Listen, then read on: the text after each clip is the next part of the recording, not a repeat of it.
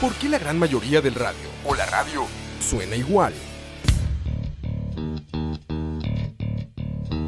Mensajes publicitarios y comerciales disfrazados de inocentes recomendaciones. Invaden todo lo que vemos y escuchamos. Además de, por supuesto, compromisos con patrocinadores o intereses de terceros que censuran e impiden que cualquier información o mensaje pueda llegar intacto, puro y sin filtros. Al escucha. Muy pronto, una nueva alternativa a la radio. Solo escucha. Escucha. Yo, VIP. Let's kick it.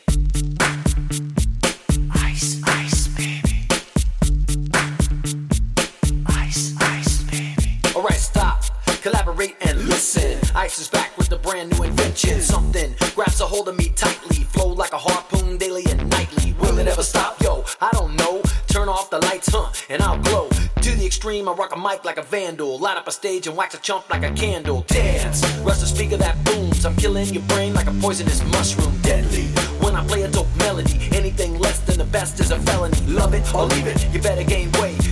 Better hit the bullseye, the kid don't play. And if there was a problem, yo, I'll solve it. Check out the hook while my DJ revolves it. Ice,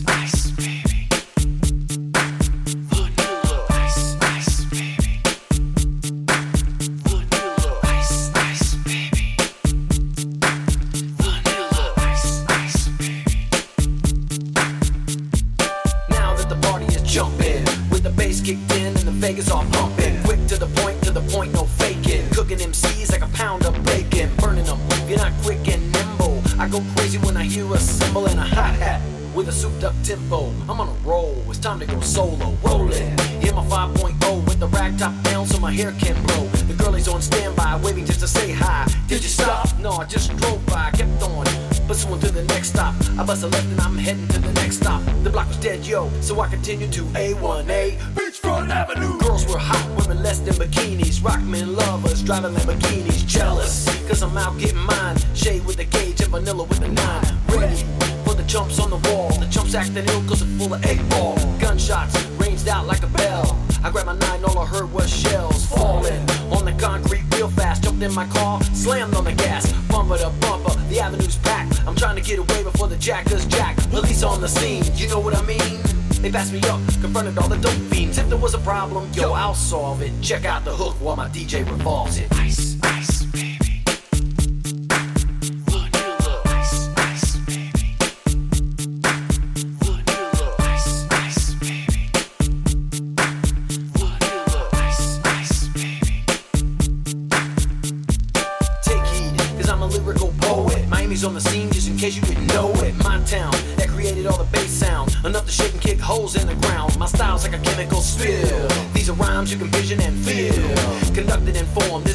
concept. We make it hype. And you wanna step with this. Shape blaze on a fade Slice like a ninja Cut like a razor blade so fast. Other DJs say damn Rhyme was a drug I'd sell it by the gram. Keep my composure when it's time to get loose. Magnetized by the mic when I kick my juice. If there was a problem, yo, I'll solve it. Check out the hook while my DJ revolves it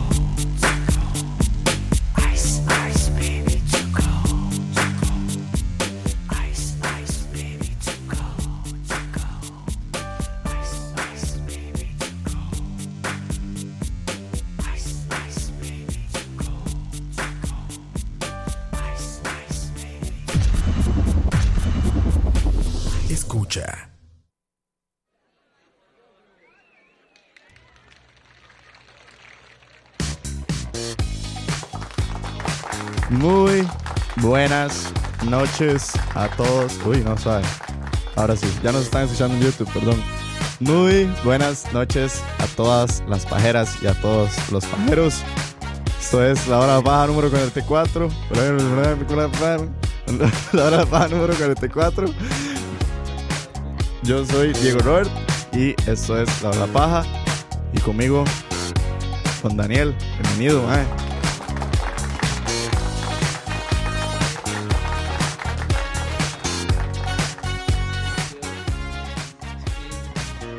¿Qué? ¿Todo bien? Todo bien, todo bien. Cacheta, cacheta, así es. Hoy estamos, como dice Jeffrey, hashtag vino tarde. Hoy empezamos puntualitos. Empezamos bonitos, lindos y preciosos. Yo aquí me estoy tomando una birra y quiero saludar a todos los fans de Liverpool que nos estén escuchando. A mí, Ahí es eso. A todos los fans de Liverpool como yo, mae, lo hicimos, playos. Llegó la sexta. Felicidades, champs. Salud, amiguita. amiguita. Amiguita no se escucha. Vamos a ver. Un, dos.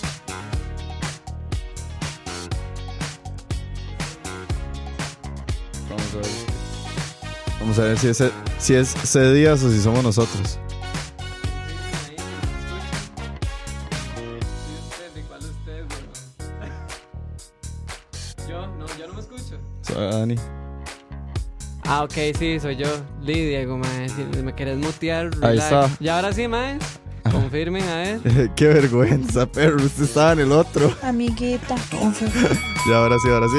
Cancelen a Diego de sus vidas, mae. Y ahora sí, Ahora me sí, bienvenido. Me tengo que presentar otra Sí, vez. dele No, otra vez. ya me he hecho No, una no, no. bájala. No, bienvenido, Dani. Eso. Buenas noches, Buenas haciendo los mismos gestos y la vara. No, no, buenas noches a todos. Gracias por acompañarnos. Sorry ahí porque producción. vos Perdón, perdón. Es que Hashtag él- mamapichas. Él quería ser la exacto. estrella del programa, pero no, No, no. no. lo logró. Es que, ma, a veces. Mamapichas. Vea, mamapichas, me veo el montón de balas que tengo que controlar, weón. Pero bueno, saludos a todos. Hoy es la hora de la paja número 44, que vamos a hablar sobre videos, musicales. musicales. Así si es. ellos me hubieran escuchado, ya sabrían, pero no. Exacto, no lo escucharon. Pero bueno, Quedaste como estúpida. hoy vamos a hacer lo mismo de siempre. Tenemos bastantes noticias, bastantes trailers. Dani nos trae un artista recomendado. Vamos a ver qué nos trae Dani esta vez. Uh. La semana pasada decirles que yo creo que ya está, o si no, mañana va a estar el programa de la semana pasada que hablamos de. ¿De qué hemos hablado? Rendimos un tributo a HBO. Ah, es cierto, el tributo a HBO. Por ahí Ale nos trajo un artista Ah, recomendado, un Wu-Tang Clan. Ya ese ya lo pueden escuchar. Voy a aprovechar y saludar a todos los Patreons que corren en este momento en nuestra pantalla de YouTube Wars como ahí. Star Wars. Alcides Molina, Alex Neil. Siento que es una sociedad a los que empiezan con A porque siempre los leo. Entonces voy a empezar desde la D porque Dave Solo, David Venegas, Denis Lenche, Diego Rey, Emanuel. Fabián Fallas, Fabio, Johan, Jorge, José, Kenneth, Killer, Que Vargas, Que Boté, Luis. Manuel, Michael, Mario, Minor, Martín, Moya, Marvin, Oli- Michael. mire, Olivi, Olivi y punto, y Pillsbury y punto, Rafa Solís y punto, My God. Tony Broad, Wesley Serre, Y Joshua. Corella y muchos más que van corriendo. Saludos a todos ustedes, los Patreons.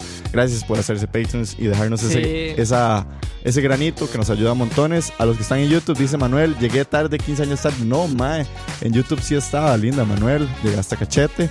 Y a la gente que está ahorita en Mixler, saludos a Cristian, a Memes, Jeffrey, a Pablo, Cedías, a Jeffrey, al No Soy Bot que ya llegó, a Oscar El Roa y al hashtag Mamapichas que está elsewhere. No sé quién será, pero no sé por qué está elsewhere, perro. Bienvenidos a la hora de la paja. Ya se quedó pegada esa vara. Ahí está. Ahí está. Y, y no sé, mae, eh, Empecemos. ¿sí? empecemos. No perdamos el tiempo. No perdamos el ritmo. Desde el salón de redacción, Desde el salón. Fue puta, es que me tocó a mí hoy, ¿ah? Sí, le tocó heavy. No, no, la vara es que nos distribuimos el trabajo hoy, como siempre, y de ahí nos tocó, primeramente a mí me tocó unas cuantas noticias, entonces yo creo que el- la primera noticia que les traigo es porque es la que más me interesó del día de hoy. Hoy debutó el trailer de la película que se llama Ford vs. Ferrari o Ford V Ferrari, que es esta película donde va a estar Kristen Bale y Matt Damon. Es Uy, sí, dirigi- cierto. dirigida por James Mangold, que es el director de Walk the Line, que es la película con Joaquín Phoenix, que es la historia de Johnny Cash. Y también es el director de Logan, que fue esta última película con, Hugh Jackman. con Hugh Jackman como Wolverine. ¿Que a usted le gustó, fue? A mí no me gustó. Que a usted le gustó. No, no me gustó. Sí, le gustó. Que no me gustó. Amiguita. La verdad es que James Mangold regresa con esta película bajo, creo que, tam- creo que es Fox. Dame para ver. Y regresa con Christian Es Bale. Disney, digamos. 20th Century Fox, Sí, correcto. Eh, regresan, bueno, Christian Bale vuelve a tener una fucking transformación visual. Qué buen, ma, qué bueno Pasó de Christian ser Bale, ma. Dick Cheney el año Qué pasado Bueno. a este año. Creo que dicen ¿Se acuerda cuando le robaron el Oscar? ¿Se acuerda cuando le robaron el Oscar? Heavy shit. ese sí es. Amiguita. Ese es el amiguita 2019. La vara es que Christian Bale volvió a sufrir una transformación y lo vemos esta vez transformado, mucho más delgado y flaco y escueto. Y interpreta también, creo que, uy, man, en este momento no tengo los nombres. Interpreta a un corredor famosísimo en la época de 1966, Wow. donde Matt Damon, que es uno de los representantes de Ford, quieren competir contra la Ferrari en las 24 horas de Le Mans. Entonces es como una especie de biopic, por así decirlo, con un poco de drama. Claramente está, está hecho peliculizado. Pero ya, Peliculizado. Bueno, o sea, ¿cómo decirlo? Eh, Usted se adaptaba a transformado en película. película, con drama de película, no como la vida de uno, que es aburrida. Pero la verdad es que ya venía trayéndose varios rumores y viene siendo una peli que tiene buenos reviews, a la gente le está llamando la atención y creen que ya solo, bueno, se cree que Christian Bale podría volver a competir por otro. Oscar y incluso hasta Matt Damon, que había, la última vez que estuvo nominado fue por The Martian, Se fue hace Do- rato. 2016, creo que fue Sí. 2017, 2016, The Martian. No, 2016, yo creo. No la vi, Yo hecho. tampoco, man. No vi, no vi The Martian. Es que es muy larga. Pero, vuelve buena. Christian Bale, vuelve Matt Damon, vuelve James Mangold y más. Ya está el trailer para que lo vayan a ver. La verdad, Búsquenlo, búsquenlo. Dani, no sé qué pensás. Mae, no, ¿Te gustan las películas de carros o no? Nunca he visto una película así en su género. Digamos, como. No sé. ¿Nunca viste Rush? No, La de, la de Fórmula 1, no. no. O sea, por, por el tipo de película no me voy a inclinar. Más bien me voy a ir por los actores, mae. Que a mí me gusta mucho Christian Bale y me gusta mucho Matt Damon. ¿No viste Logan? No, no he visto Logan. Ni Walk the Line. Tampoco. Sí sé cuáles son, obviamente, Sí. pero nunca las vi. No, o sea, del director nunca he visto nada. Ok, Me- ok. Por eso le digo, me voy a ir por los actores. Y por la historia que se escucha interesante, la verdad. No, y viendo como yo creo que siempre, yo siempre digo, ma, cuando el río suena es porque piedras trae. Si es una peli que desde junio estamos, ju- julio, bueno, ya estamos en junio, puta, hablando de que se viene trayendo los rumores y demás, es porque es una peli que, que se las trae. Entonces, vamos a ver. Y habrá que ver, Ah, esperemos. esperemos a ver qué pasa. Vamos a mirar. Ford versus Ferrari. En la siguiente noticia, un poco rapidona, les tenemos que el director Barry Jenkins, que fue el aclamado director de la película que ganó el Oscar a Mejor Película, Moonlight, Moonlight. y el año pasado estuvo también dentro del tema de conversación de los Oscars con If Beale Street Could Talk. Ya tiene anunciada y confirmada su próxima película, Wow. Que va a ser un biopic de una persona que se llama Alvin Ailey, que al parecer Alvin Ailey era un negro, un afroamericano, claramente, una, película, historias de una película muy Barry Jenkins, raciales. que, exacto, era un coreógrafo y activista que fundó la Alvin Ailey American Dance Theater, que hoy en día es una de las eh, escuelas de coreografías y demás de baile en New York más famosas, y al parecer tiene una, una de las piezas de baile popular más famosas en la historia. Entonces me imagino que vamos a ver seguro una peli como de superación, de un personaje seguro Sí, sí, me imagino que con problemas de, de sociales, raciales, sí. raciales y demás, y que probablemente sobresale. Tengo entendido que en la época del gobierno de Barack Obama, creo que se le dio un título ya, este men Alvin ya falleció, pero sí se le dio un título por sus, por sus logros, por su historia, por lo que significó. Entonces, ya uno se va dando cuenta probablemente de la nota de. Barry Jenkins. Y fijo, va a ser estéticamente lindísima, ma, porque las películas de ¿Vos Barry sí viste Street yo la vi, ma, es, muy bo- es bonita. Muy, muy plana. Es más plana que Moonlight, así se lo pongo. Todavía más plana. Mae, sí. Y es- bueno, a mí sí me gustó mucho Moonlight. Y la historia es súper diferente también, pero siempre en el contexto racial, Racial. social, ¿verdad? De, de las minorías en Estados Unidos. Entonces, ya uno más o menos ya se va dando cuenta por dónde va la vara, pero di, obviamente siempre va a sorprender con algo diferente, porque ni Moonlight ni, ni, ni Mail Street eh, son iguales, obviamente. Sí. Entonces, eso es como el factor diferenciador en la historia, pero ya después de ahí todo lo demás viene siendo lo mismo. Sí, no, vamos a probablemente estar viendo muy, muy de lo mismo de Barry Jenkins, pero con, como dice Dani, un estilo y una estética muy perfeccionista, muchas tomas de primer plano. Entonces, día esperar a ver qué pasa con esta peli. Al rato. Dele. Vamos a ver Vamos a qué ver. pasa con esto. En otras noticias, estas son unas rapidonas, dos rapidonas que le traje antes de pasar a los trailers. Es que para los fans de. Va, ¿vos alguna, jugaste, ¿Vos alguna jugaste Magic? Magic. El juego de cartas. No, mae. Ma, es como un Yu-Gi-Oh, por así decirlo. O como Pokémon cuando uno jugaba con las cartas. Se llama Magic the Gathering. No, mae, yo tenía amigos. Uy, qué-. Perdón. Uy, No, no. La verdad es. ¿Qué pasó con Magic? La verdad es que. Dani se les acaba de cagar a todos. No, no, mentira. se Los pueden- que jugaron Magic, qué bien por ustedes. se mae. Eso pueden fue ir falta ret- de conocimiento y cultura general mía cuando era carajillo. Es No, culpa de no. mi mamá. No, no, es que yo siento que Magic Amiguita. incluso es algo muy. ¿Cómo decirlo? Eh, de culto, ¿no? Como de un nicho específico. De la gente que le cuadra los juegos de cartas, entonces. Entonces, la verdad es que los Me Bruce. gustaban las mujeres por ese día. Hace días le gustaban las mujeres y no las cartas. Exactamente. La vara es que los Russo Brothers, que acaban de terminar de hacer la película más taquillera en la historia de Hollywood, Avengers Endgame. Ya, ya ahora sí es la más taquillera. No, le faltan unos melones, pero sí lo va a lograr. Sí lo va a lograr. No, no Sí- sé, digo yo. Sí, sí, lo va a pasar a Avatar. Sí lo va a lograr. Todos tenemos la fe y la esperanza. Yo ya encendí mi candela y a la, y a la Virgencita María, que sí le va a pasar a Avatar. Amiguita.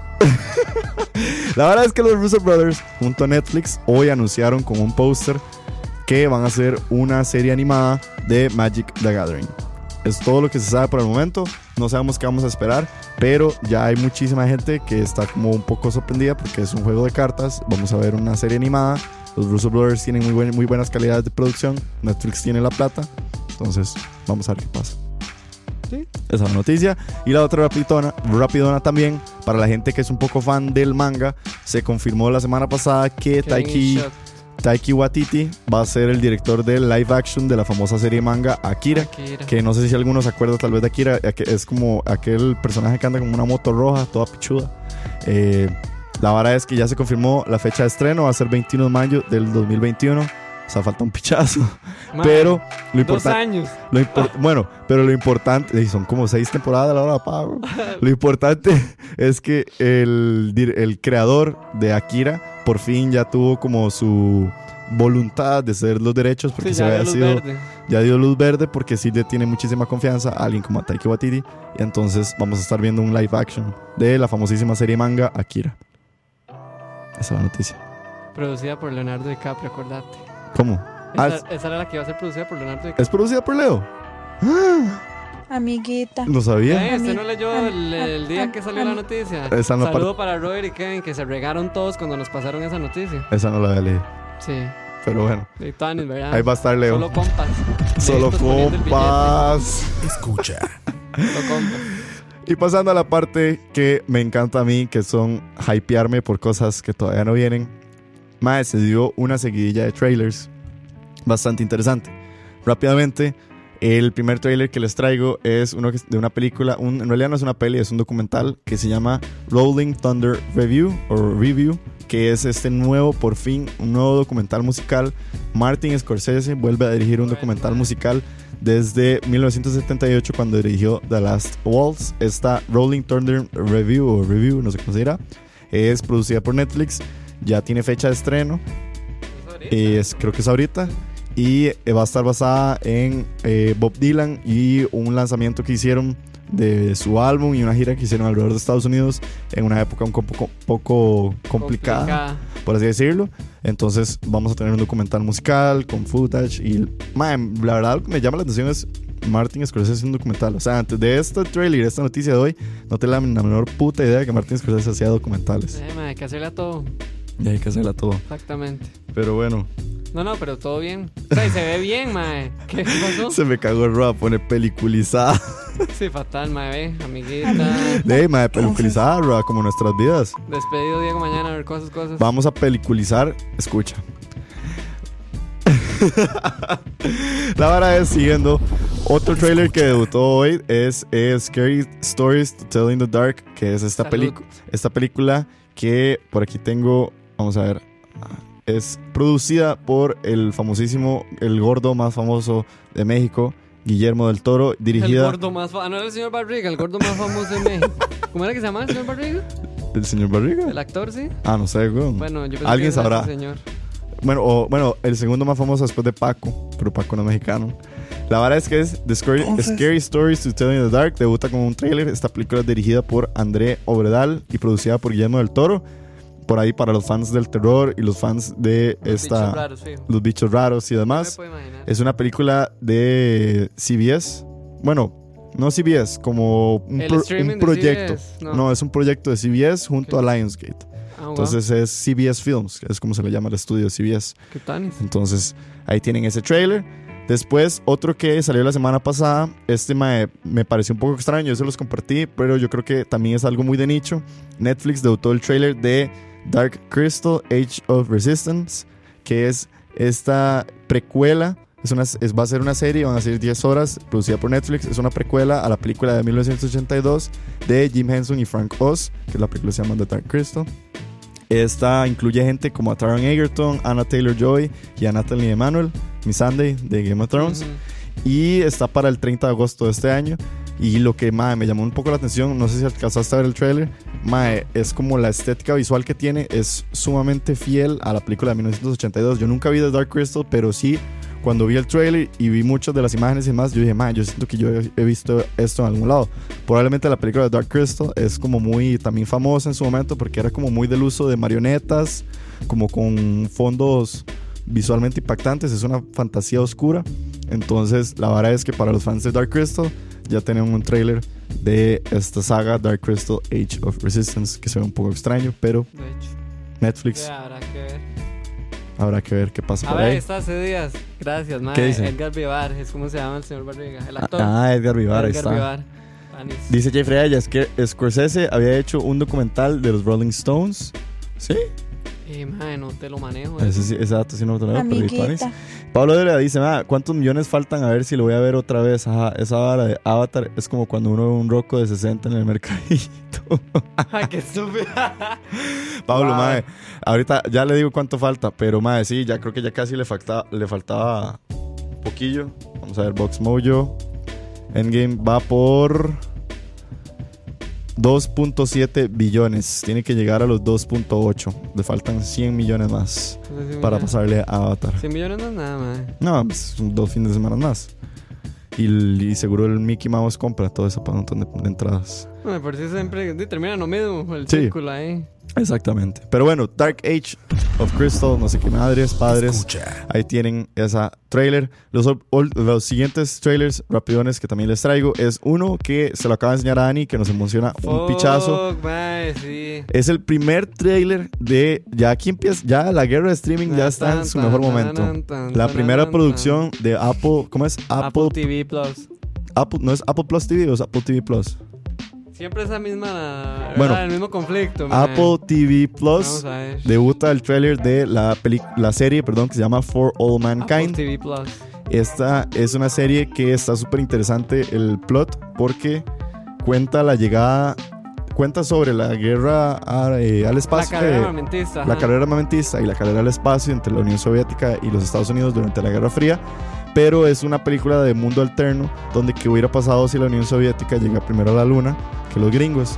La serie lo que dan a entender es una especie de como enchufada a la guerra, eh, a la carrera al espacio, donde los gringos se ven derrotados por los soviéticos, ma, y se tienen que morder y al parecer van, quieren ir a Marte y quieren ir a esto y quieren ir a aquello y quieren llegar a la Luna y colonizar la Luna. Entonces, los que les traigo es que esta es la primera pizca, por así decirlo, de la calidad que podríamos esperar de Apple TV Plus. Dani, ¿viste el tráiler? Y ya ¿Qué? me reggaetón, mae. ¿Qué te pareció? Ah, increíble. O sea, mae, con solo la historia y lo bien producido que se ve, mae, yo digo, bueno, ahora sí me va a tocar apartar de la quincena otra Vamos suscripción más. Sacando la platica. Pero, mae, o sea, si con eso van a entrar a Apple TV Plus, mae, tome, yo le doy la plata. Así de fácil. Mae, porque se ve increíble. Vaya, busquen el trailer, en serio, mae. Se ve muy, muy pichudo. Y la historia está así, mae, muy chida, muy original, la verdad. Sí, no, y, y es que desde que vimos el anuncio de Apple Plus, ¿verdad? Con, con Apple TV Plus. Apple TV Plus, con, ¿cómo se llama? El hijo de puta. el- Eh, Steven Spielberg. con Spielberg, con J.J. Abrams, creo que salía Jennifer Aniston, salían todo este montón de fi- figuras, por así decirlo. Yo creo que era de esperarse que las producciones que iba a sacar Apple iban a ser de calidad. creo que lo terminaron de confirmar, entonces me emociona. También, Las mucho. billeteras no mucho, pero Vayan a buscar el trailer para ver si ustedes también le van haciendo números. le van haciendo números. Así es. El siguiente trailer, también de otra productora digital que se está mandando, es una serie fantasiosa que va a sacar Amazon Prime. Es un teaser de una serie que se llama Carnival Row. Lo interesante son sus dos principales actores, son interpretados por Orlando Bloom, que vuelve, y Cara Delevingne, que también vuelve después de su fracaso en Suicide Squad. Sí. Sí, a- a- amiga del programa, Cara Delevingne. Eh, Orlando Bloom interpreta a un. Es un mundo fantasioso eh, al estilo victoriano. Que al parecer, este Orlando Bloom es un detective que se encuentra en una especie de campo de, de inmigrantes de bestias fantásticas. Y una de las bestias fantásticas es esta que está perdida, que es interpretada por Cara Delevingne. Delevingne. Entonces, mae, y no sé, o sea, Amazon Prime se manda con una loquera, un teaser, todavía no tenemos trailer, pero también estamos viendo un poco más del streaming wars y cómo Amazon está metiendo cuchara. Me sorprende Orlando Bloom de vuelta, pensaba que Sí, ya vea Rest in Peace. caducado su... No, tal vez caducado no, sino que ya se fue a dormir un ratito. Sí. Así como. mm, Pero bueno, ahí regresa, vamos a ver qué tal, una serie más plata, Amazon Prime, o esperamos a que llegue a las aguas caribeñas. Si no, dice Roa que a todos los Patreons se les va a pagar un mes. Amiguita, No, le estoy llegando. amiguita. Ya se me está cagando, Roa. Pero no, no, no, no. Eso sería y me queda un trailer más. Escucha. Y el último trailer es un trailer que debutó hoy en la mañana también. Yo le llamo el Rambo más rápidos y furiosos español. Porque Ah, sí, fatal, vuelve La Casa de Papel. Amiguita. Sali- eh, hoy tuvimos Netflix, soltó el trailer de La Casa de Papel, parte 3. Yo imagino, o sea, wow, parte 3. La vara es. Sorpréndase, gente, sorpréndase. La vara es que regresa la serie española que se hizo famosa hace un año, ¿no? Sí, un Más o año, menos hace un sí. año que fue todo ese desmadre de la casa de papel. Boom, man, sí. Eh, la televisora española ya no, creo que ahora es de la mano de Netflix. Ah, fijo. porque ahora le metieron un montón de billullo. La verdad es que regresa a la casa de papel y, ma, como les dije, yo, yo vi el trailer. y- ¿Vos viste el trailer? No, man. Ma, se ve hiper mega Rambo, Rápidos y Furiosos. Es como si les hubieran, como, como dije al principio, periculizado. No, no. Como si hubieran enchufado la casa de papel y se vuelve como este desmadre. Lo de chiva tal vez es como volver a ver a estos personajes que nos habían dejado un poco picados. Siento que... eh, La están cagando. no. Ya sabíamos que iba a venir. O sea, sabíamos que iba a haber una tercera temporada, claramente. Ellos no iban a dejar soltar esa teta y todo el desmadre. Ya se sabía desde hace tiempo. Siento que eh, habría que tener cuidado con esta serie en el sentido de que ojalá. Yo sé que nadie, no muchos van a hacer caso, pero como que lleven la suave, no se hypen mucho porque. No sé, hypeé mucho. Madre, Tommy Fit estaba hoy aterrado del, de, ¿En serio? de share del trailer. Y yo, madre, ¿es en serio?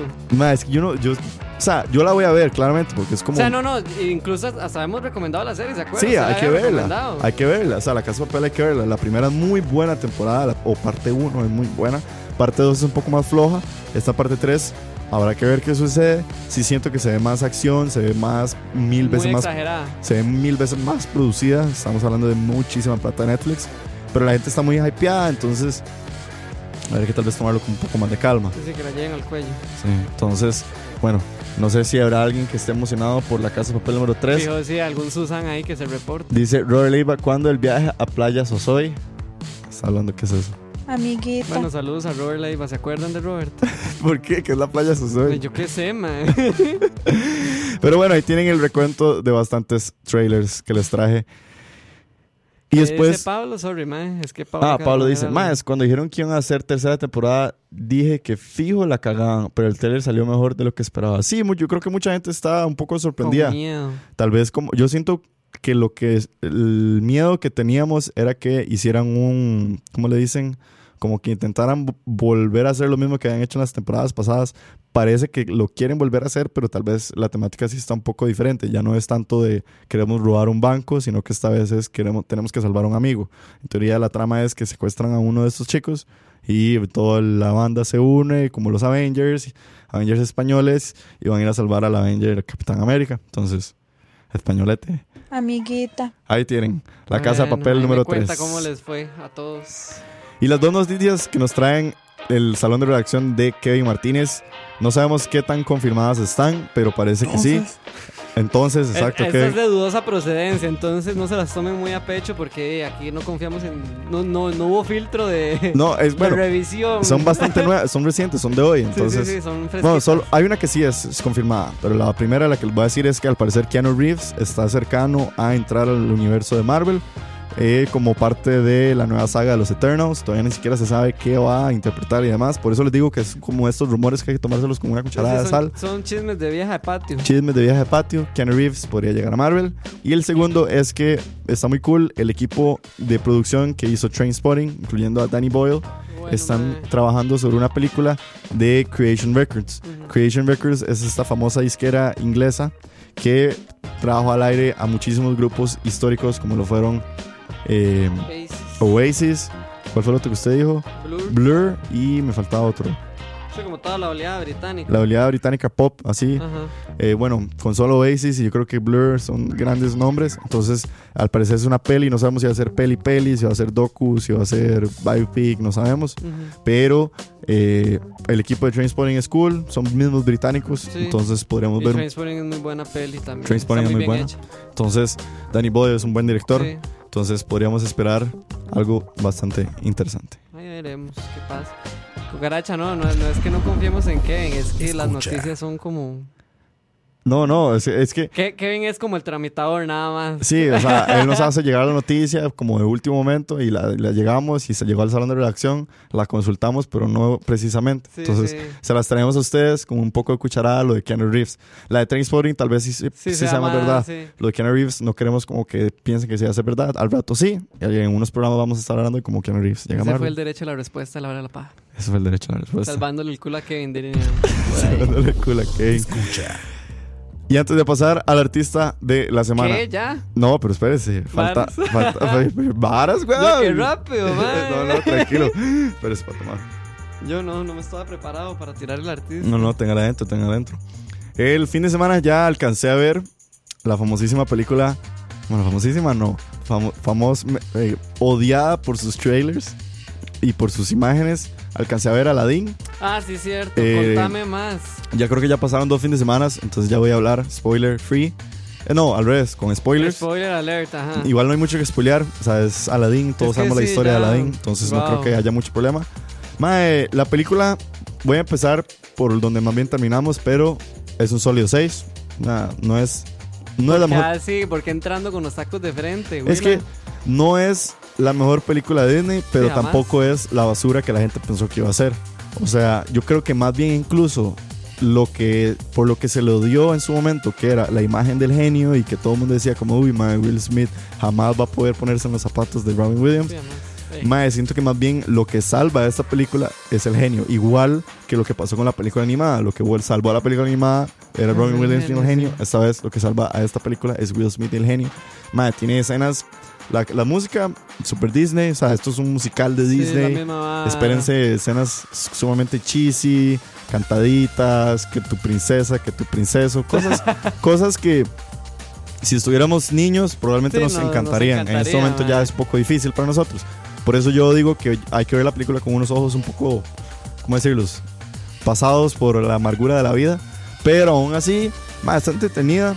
La principal razón por la que yo fui a ver la peli, yo les dije muchísimas veces a ustedes, es por el director Sí, de la Guy película, Ritchie. Guy Ritchie. Es uno de mis directores favoritos.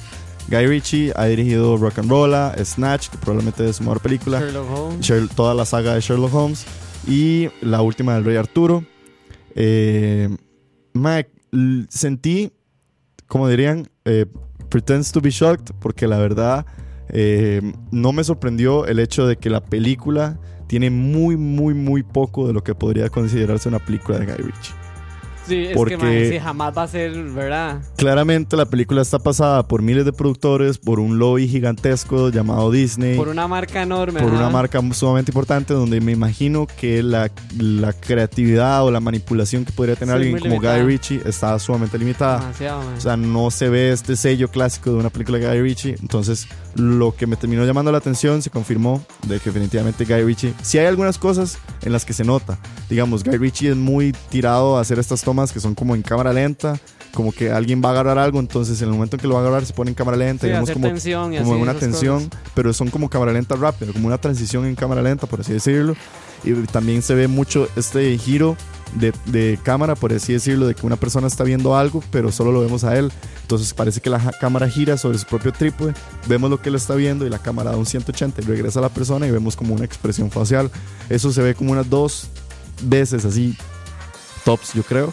Y fuera de eso, todo es como una clásica película de Neil Sí, no vi como algo que yo dijera, ah, sí, es una peli de Guy Ritchie.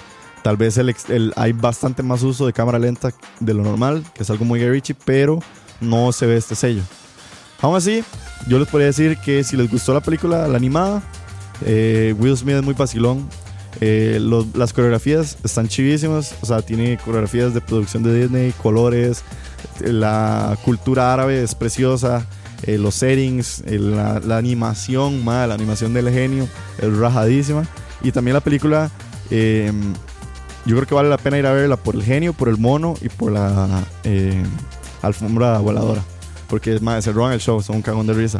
Los dos personajes principales, Aladdin y Jasmine, se nota que mm, eh, no eran como los mejores actores, pero tal vez eran los que mejor podían cantar y interpretarse la- y parecerse. Sí, se, se basaron más en la interpretación que en Y la propia actuación. Ajá, en el físico y que pues, lograran cantar, por así decirlo.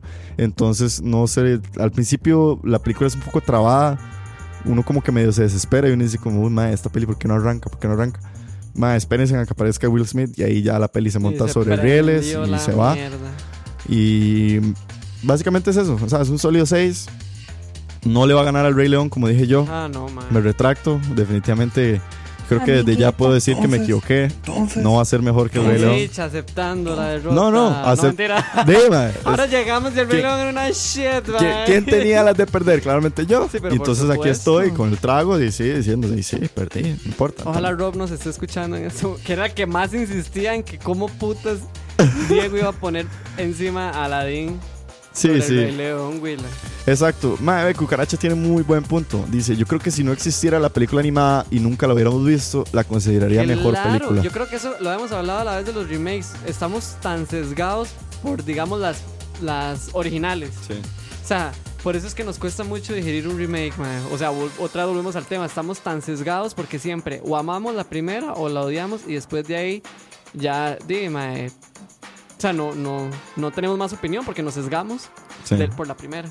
No, 100%. O sea, la película, como les digo, si usted es un niño de 6 Ah, años y nunca ha visto la película animada y la ve, estoy seguro que yo me hubiera vuelto loco. O sea, a mí me hubiera encantado. Claro, ya uno tiene esta imagen de la película animada, ya sabes hacia dónde va la Sí, historia. uno- Entonces, eh, un punto válido que me dijo Pau, Pau fue a ver la peli conmigo y me dijo, sí siente que Jafar, el villano de la película, es mil, tal vez como uno estaba pequeño uno lo veía más tenebroso, pero el Jafar de la película animada es un muy buen villano, o sea, a villano. vos te causa como un poco de, de miedo y así. El Jafar de esta peli se ve más como un, peli- un ma- eh, malo de, eh, de, ¿cómo se llama? De novela turca de refrete. de, de Bollywood.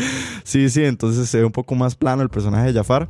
Por ahí dice ese Díaz un punto bastante interesante. Dice, la película es un vacilón, las canciones son llamativas, exacto, son visualmente muy bonitas.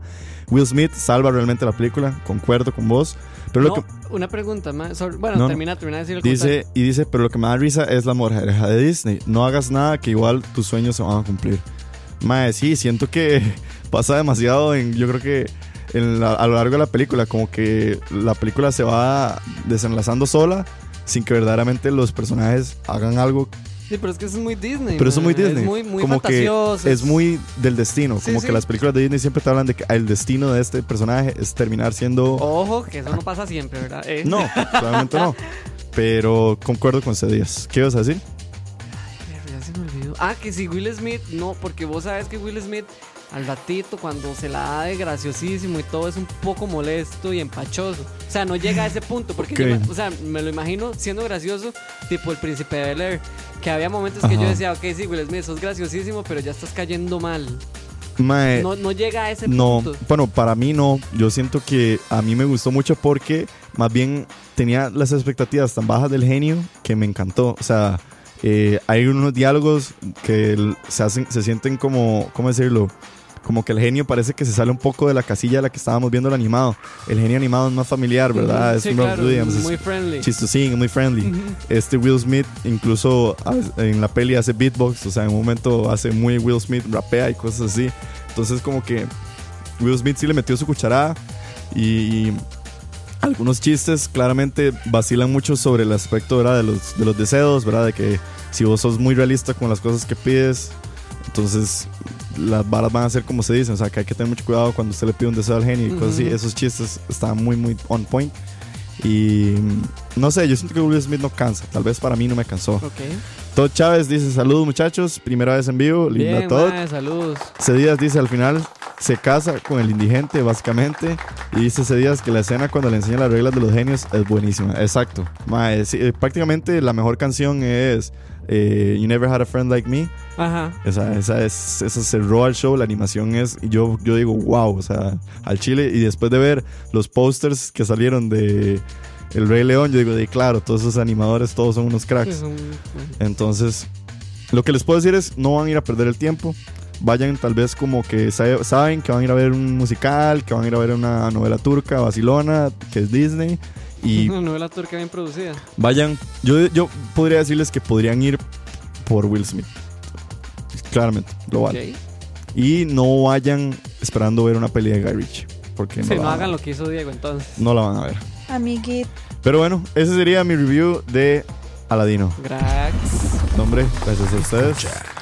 Y pasando, dice, antes de irnos, Pablo Vela, al último comentario, dice, Will Smith me tiene cansado fuera de las pelis. Su faceta de influencer y youtuber es el típico, Ay, mí- ya se siente ese Ajá, tío. a mí me cae súper mal también. Es- se me había olvidado que ahora Will Smith es como el chiquito de 20. pa. Sí, sí, sí, sí, Entonces sí. lo odio. Me, me cae mal. Y es más, lo dejé de seguir eh, porque yo lo seguía en Facebook. Al chile. Mal, lo dejé de seguir porque es demasiado molesto. O sea, eh, cre- cree que. No hace al chile, cree que es 1990 todavía. Sí, no, Will Smith tal vez es una Entonces es como amiguita, pero... ese cuenta. Por eso también iba a la pregunta, porque Sí, él, sí. él es muy cansón. La verdad, él es muy cansón. Claro, no, no, sí te cansas bastante. Pero no, yo creo que la peli lo vale, lo vale un poco por Dele, vacilar. dele, todo bien. Por vacilar. Habrá que ir a verla. Pero bueno, Dani, nos traes esta semana vos, el artista de la semana. Vamos a estar escuchando lo que nos trajo Dani. Dani, Eh, poneme ahí. ¿cómo es? Vislumbre, no. ¿Cómo se dice? Maravílleme, Boco. Ilumíneme. Ilumíneme.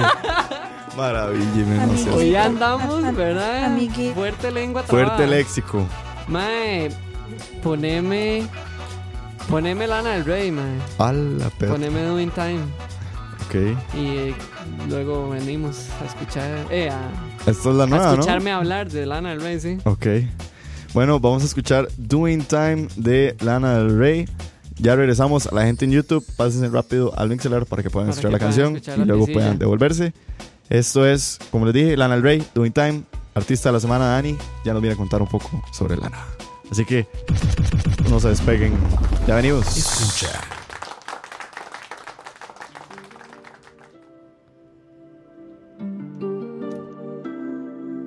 Summertime microphone with Ross and G. All the people in the dance will agree that we're well qualified to represent the LBC. Me, me and Louis, we gonna run to the party and dance to the rhythm. It gets harder. Me and my girl, we got this relationship.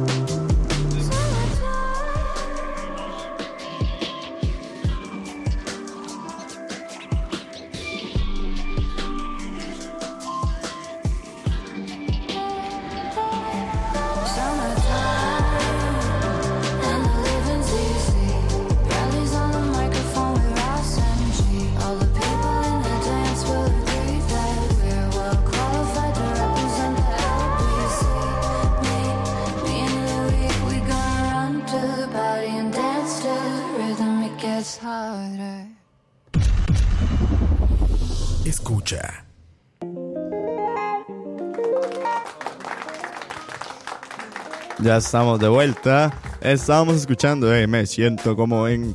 Hay que cerrar la tapa, hermano. Estábamos escuchando Doing Time de Lana del Rey. Esto es el artista de la semana que nos trae Dani. Dani, contanos más. Contame más, como decís vos. Lana del Rey. Bueno, ma, hace rato no traemos una artista mujer, ¿verdad? Yo creo que la última vez fue, ¿Quién fue? fue Billie Eilish.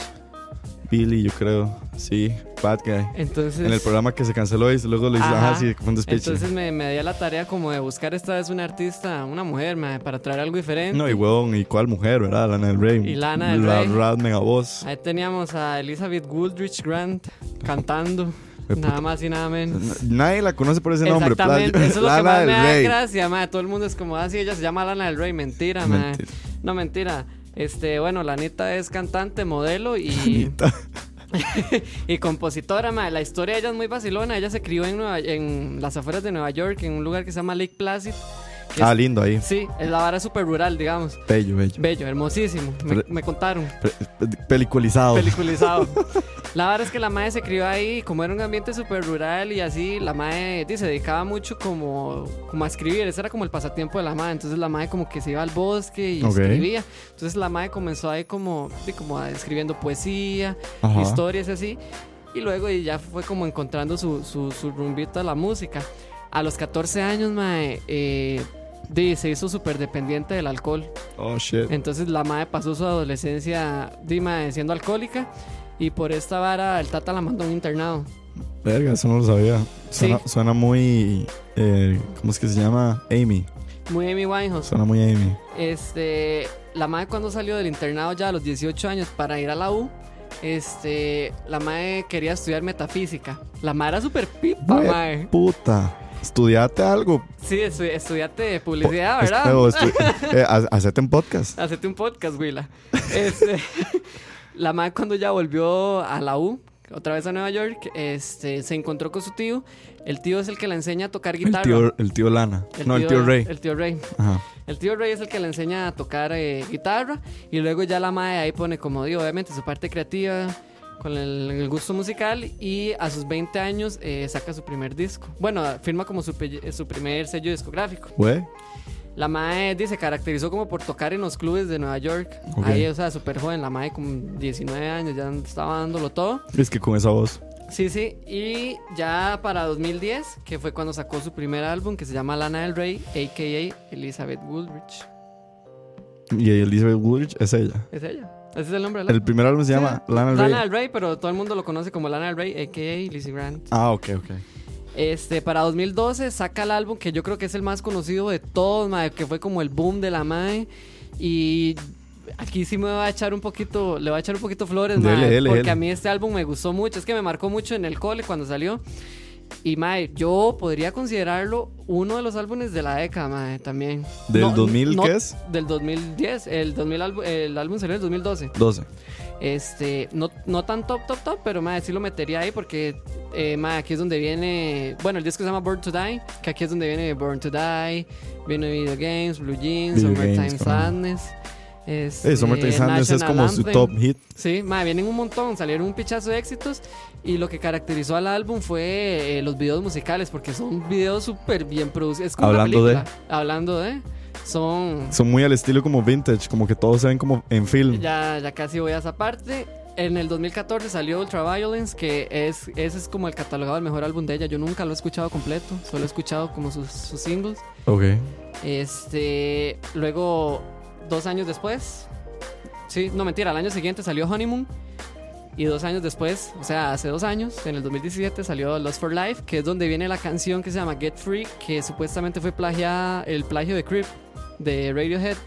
No sé si se Ah, acuerdan de esa noticia, cierto. que la Ajá, madre se metió ajá. como en un broncón porque ella había plagiado como... Utilizó como un sample de Creep, la pieza esa. Y no lo, no le dio, ¿cómo se llama? Crédito. Sí, no le dio crédito supuestamente, a la madre se le armó un despiche ahí, pero yo creo que no pasó a más. De billetico. Este año sacó dos singles, que era, bueno, Doing Time, que es el que Que es estábamos escuchando, que es un cover de la banda Sublime, que son los que cantan Santería, et Sí. al, ¿verdad? Exacto, que ahora son Sublime with Rome porque su cantante murió. Ok, ahí está el dato, dato. el dato, Mr. Chip. El chip. Y sacó otro single a principio de año también. Este, este Doing Time este es más reciente, salió a principios del mes pasado. Y el primero que salió como en enero, si no me equivoco, se llama Hope is a dangerous thing for a woman like me to have, but I have it. Oh, ok. Yo, man, ponerle un nombrecillo, ¿verdad? Que supuestamente vienen a ser los singles del próximo álbum a salir este, Este año. año. que se llama Norman fucking Rockwell. Norman fucking Ro Hijo, ¿Y por Inspirado en Norman Rockwell, el artista, eh, un artista gráfico. Ah, ok, ok. Este, di, pues, ¿qué le puede decir uno de Lana? Como que el estilo musical de ella es muy, es muy particular. Yo creo que no muchos artistas se dedican a este género, que es como un sadcore Psicodélico. indie, psicodélico. Yo creo que es más. Bueno, es que. Tiene, tiene muchas, porque todas las piezas son diferentes también. Sí, tiene, sí. tiene como unos. Yo creo que lo más psicodélico es su voz. Exactamente. O sea, tal vez la música de ella es muy. Eh, como decís vos, como un indie ahí. Sí, pero su voz raro. es tan melodiosa, o no sé cómo decirlo, como tan rara, tan chusa. Es que es es como grave, es- pero como. Es como si la mamá le cantara a uno. Sí, eh, son como canciones para arrullarlo a uno. Sí, es creo. como si, la, como, si la, como si a uno lo arrollaran, exactamente. Y por eso es que ella siempre, las letras son como de amor, desamor, melancolía. Eh, Droga, de- sexo, alcohol. Droga, sexo, alcohol, ¿verdad? You know, la triada. Este, La triada perfecta. la triada perfecta. Y, la- y hay que agregarle podcast. Los videos, que era lo que hablamos ahora cuando Ah, o sea, sí. eh, tienen como ese estilo vintage. Este, mae, son súper bien producidos, muy cinematográficos. Sí. Este, el estilo de ella, ella misma lo había declarado como que, bueno, sus inspiraciones son Elvis Presley y Frank Sinatra.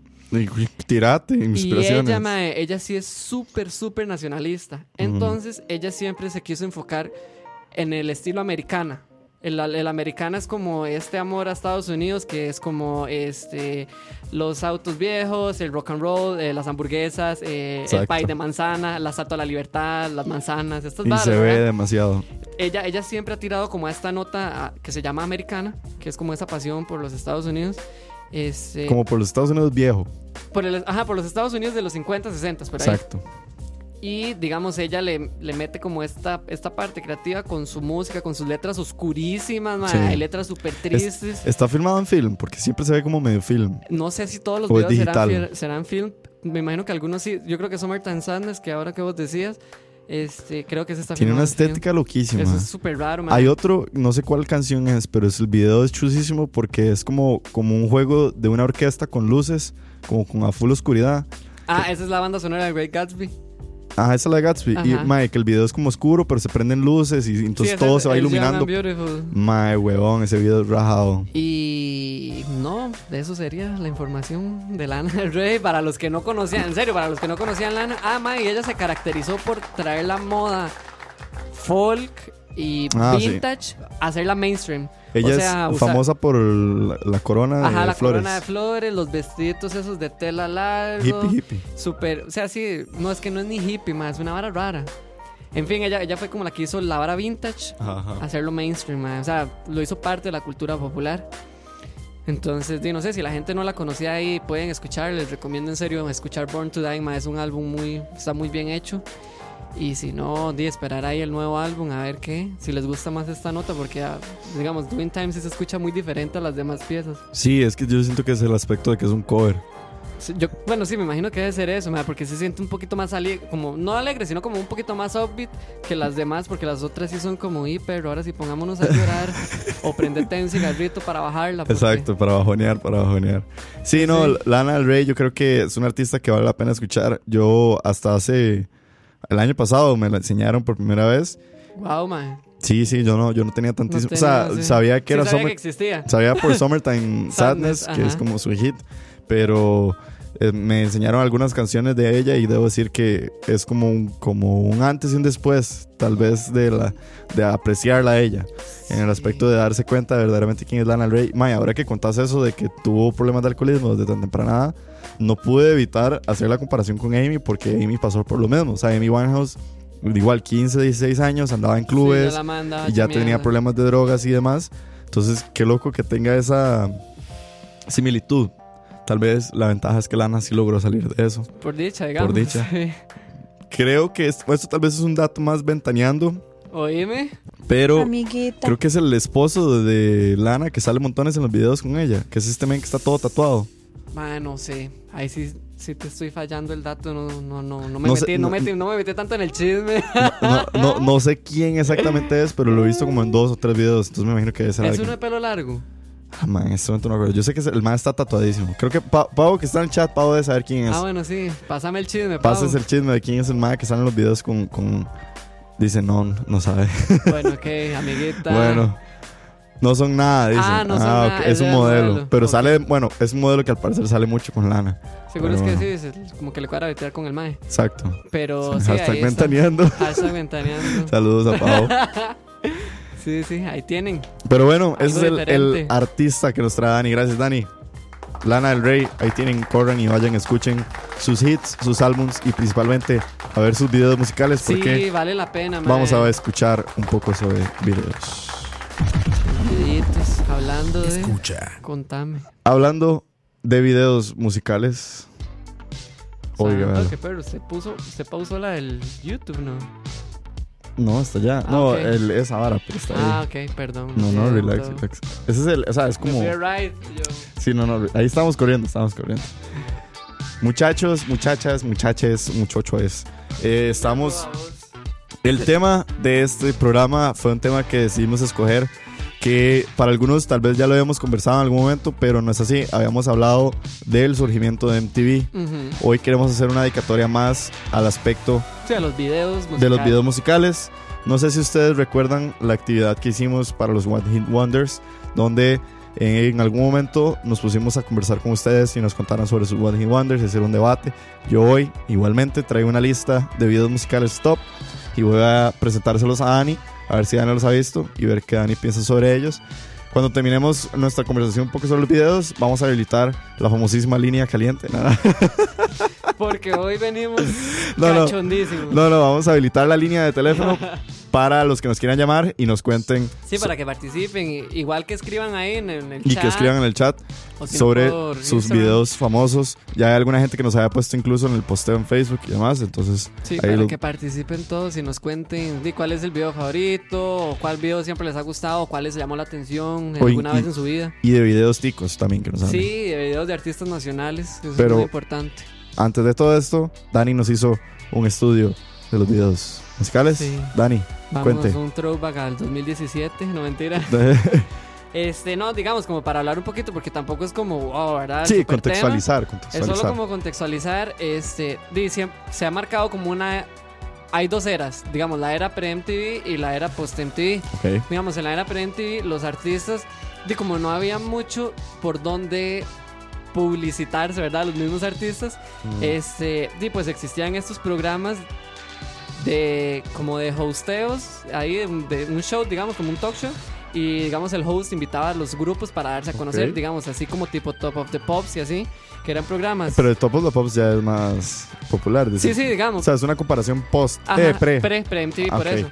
Este, como no existía MTV, entonces era la única forma en que los artistas se dieran a conocer, como ser invitados a un programa, los más interpretaban alguna pieza y listo. Ok. Después de esto se comenzaron, esto es como por ahí de los 60 como por ahí de los 70 se comenzaron a hacer los mismos videos, o sea, como los más tocando en vivo, se grababan y listo, eso era lo único que se transmitía.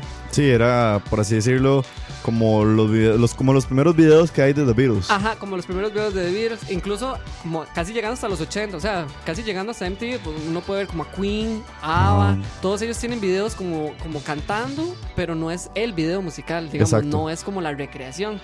Creo que el video de Dancing Queen es así, que es como ellas en el estudio cantando y Sí. no pasa nada, nada más están cantando. Es más, hablando de Queen, digamos, el video de Bohemian Rhapsody es como uno de los videos que tal vez pueda haber hecho como disrupción en eso, porque ellos salen tocando en vivo, pero digamos está como la, la parte cortina operática, negra. ajá, de donde salen ellos, entonces ya, ya se empieza a ver como que, ok, vamos a hacer algo diferente, Hay una estética hay, detrás. hay algo. Ya luego de ahí empiezan a surgir, de ya como por los años 80, este, de cuando eh, sale el surgimiento de MTV, que es todo lo que habíamos comentado en el programa de MTV, que ya es como, ok, se va a hacer este canal que se va a dedicar full a esto, ma. entonces todos los artistas empezaron a morder y entonces ya empezaron a hacer más que solo tocar y cantar en vivo, sino que ya, Sí. ma, ya hay toda una historia detrás, entonces ya sale Michael Jackson y Madonna, que son así como los tops en, en hacer videos súper bien producidos, ma. Sí, exacto. Y ya entonces todo el mundo se empieza a morder y existe como esta, Sí, yo creo que Michael y Madonna. Michael y Madonna, yo creo que sentaron las bases de lo Ah, que es sí, un, ma, video, un musical, musical. y de a partir de ahí todo era como, no sé si para abajo o qué, cómo decirlo sin Sí, ser sí, pusieron la barra muy en alto. pusieron la barra bastante alta, pero Sí. se dispara la famosísima época de la MTV Sí, se- los 80s y los 90s, 80s que y es full 90s. videos musicales, ma. y empiezan a salir todas estas loqueras. Eh, voy a recalcar una nota o no sé cómo decirlo, una opinión de mi queridísima madre, ¿Qué? que ella dice que uno de los videos musicales que hasta el día de hoy creo que fue el de los que más le impactó, principalmente cuando llegó aquí a Costa Rica y lo lograron ver, el video de Take On Me, Ah, sí, de Ajá. un... visualmente en la época. Fue un video que impactó muchísimo. No sé si han visto el video de Take On Me, ajá, pero es esta chica que se enamora de un personaje que está dentro de un cómic. Entonces, la idea del video es que el personaje del cómic es como que la meta a ella dentro de su mundo del cómic. Entonces, es un switch entre la realidad y una Una animación, de ellos hechos cómics. Entonces, es una loquera.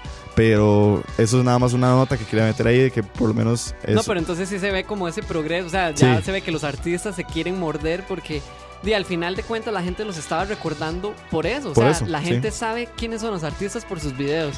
O sea, obviamente ya uno tiene súper posicionado a artistas como Michael Jackson o Madonna, pero si vos decís, más es que aquel, el, el artista que con los videos del zombie, no sé qué, entonces mae, pum, sí, ese Exacto. video. O sea, se vuelve ya como un sello del artista. Entonces, obviamente, a MTV le servía y a los artistas le servía.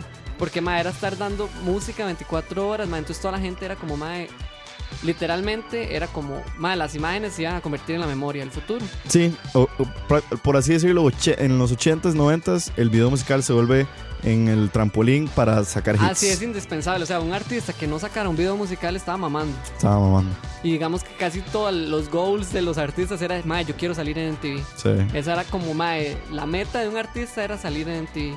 Fresh. En la madrugada, en la mañana, en la Al suave noche. salir en ti. era salir en MTV. Y ya luego pasamos de como al, a este Al milenio, nuevo milenio. ¿verdad? Llega el 2000, llega la internet. Y llega la internet y la digitalización de la música. Esto sí, esto sí no tengo datos, mae. Pero a perspectiva, digamos, a lo que uno ha vivido. sí, Porque obviamente nosotros ya crecimos en este milenio. Siento que ha venido disminuyendo la importancia que se le dan a los videos musicales. Ok, eso, pero eso va para el debate. Eso va para el debate. Sí, yo sé que sí. Digamos, ya empieza a salir YouTube y entonces es como, ok, tengo MTV, pero también tengo YouTube, pero ¿a dónde quiero estar? ¿Pero a dónde me ven más? ¿Pero cómo hago? Pero, entonces comienza como este... Y, siento que también, en parte, de la, de la mano de, de esta situación de los videos musicales viene la, la decadencia natural del MTV, ¿verdad? Sí, MTV claro, ya la, la- empieza a morir, su- digamos. Ellos muere o, o tal vez muere su sentido original Ajá. y se transforma ¿verdad? en Que otro era tipo también de lo que canal. hablábamos en el programa anterior. Exacto. Y empezamos a ver, como, es, como dice Dani, una nueva era, una- un aspecto nuevo donde nace YouTube y demás. Yo creo que como que no, no, tal vez no solo fue el aspecto de YouTube y de esto, sino que fueron como muchos factores. Sí, sí, sí. O sea, la- definitivamente la digitalización, eh, el- sale el iPod, sale la, el acceso a la música. el acceso a la música cambió por completo, se acabaron los discos, se- entonces la televisión se empieza a volver un poco y cada vez más obsoleta. Sí. Entonces la música de, de la mano de todo esto sufre un cambio que se notó. Y Ya, di, luego a la fecha, mae. A lo, que, a lo que estamos actualmente. O sea, Sí. ¿cuándo fue más bien que nos comenten todos cuándo fueron la última vez que vieron un video musical en MTV? O sea, si se acuerdan, En MTV. en MTV. Playo, yo no veo tele. Y luego, ves que ahí está. Y luego, ¿cuándo fueron la última vez que vieron un video de música en YouTube? Pero que Ah, se sí, sentaron no. a verlo hasta el final. Ah, sí, yo sí, eso sí, fácil. Yo, eh, de hecho, es uno de mis videos favoritos que traigo, que es de mis videos favoritos que me impresionaron hace poco. Entonces, di, no sé, ya podemos empezar el debate y también que la gente participe. Yo creo que lo, lo que le vengo a debatir a Dani es más que todo que Dani dice que YouTube y la digitalización llegó a afectar el aspecto del video musical, lo que vos decís. Sí, o sea, sí, esa es como mi, como mi hipótesis. Ok, El video musical ahorita ya no tiene no es relevante. relevante. O sea, yo, si un artista invierte en un video musical, es como, ok, pero ya no es como, y ma, el video, ya. Yo creo que si te tuviera que poner una contraposición en esto, yo diría que más bien tal vez el video musical toma dos ejes. Uno que yo creo que es como el más, eh, por así decirlo, no sé si lamentable, pero el más corriente o el más normal. El video musical se vuelve un método de mercadeo.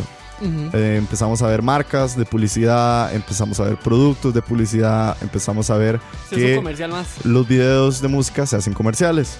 Empezamos a ver que el video musical, claro, en su momento siempre han sido para posicionar modas. O sea, si en un video musical alguien sale con unas pijamas grandes, como fue eh, eh, ¿cómo se llama? El que pusimos al principio, eh, el de Ice Ice Baby. Ah, sí, Vanilla Ice. Si Vanilla Ice sale con unas pijamas grandes en su video, en su momento se ponen de moda.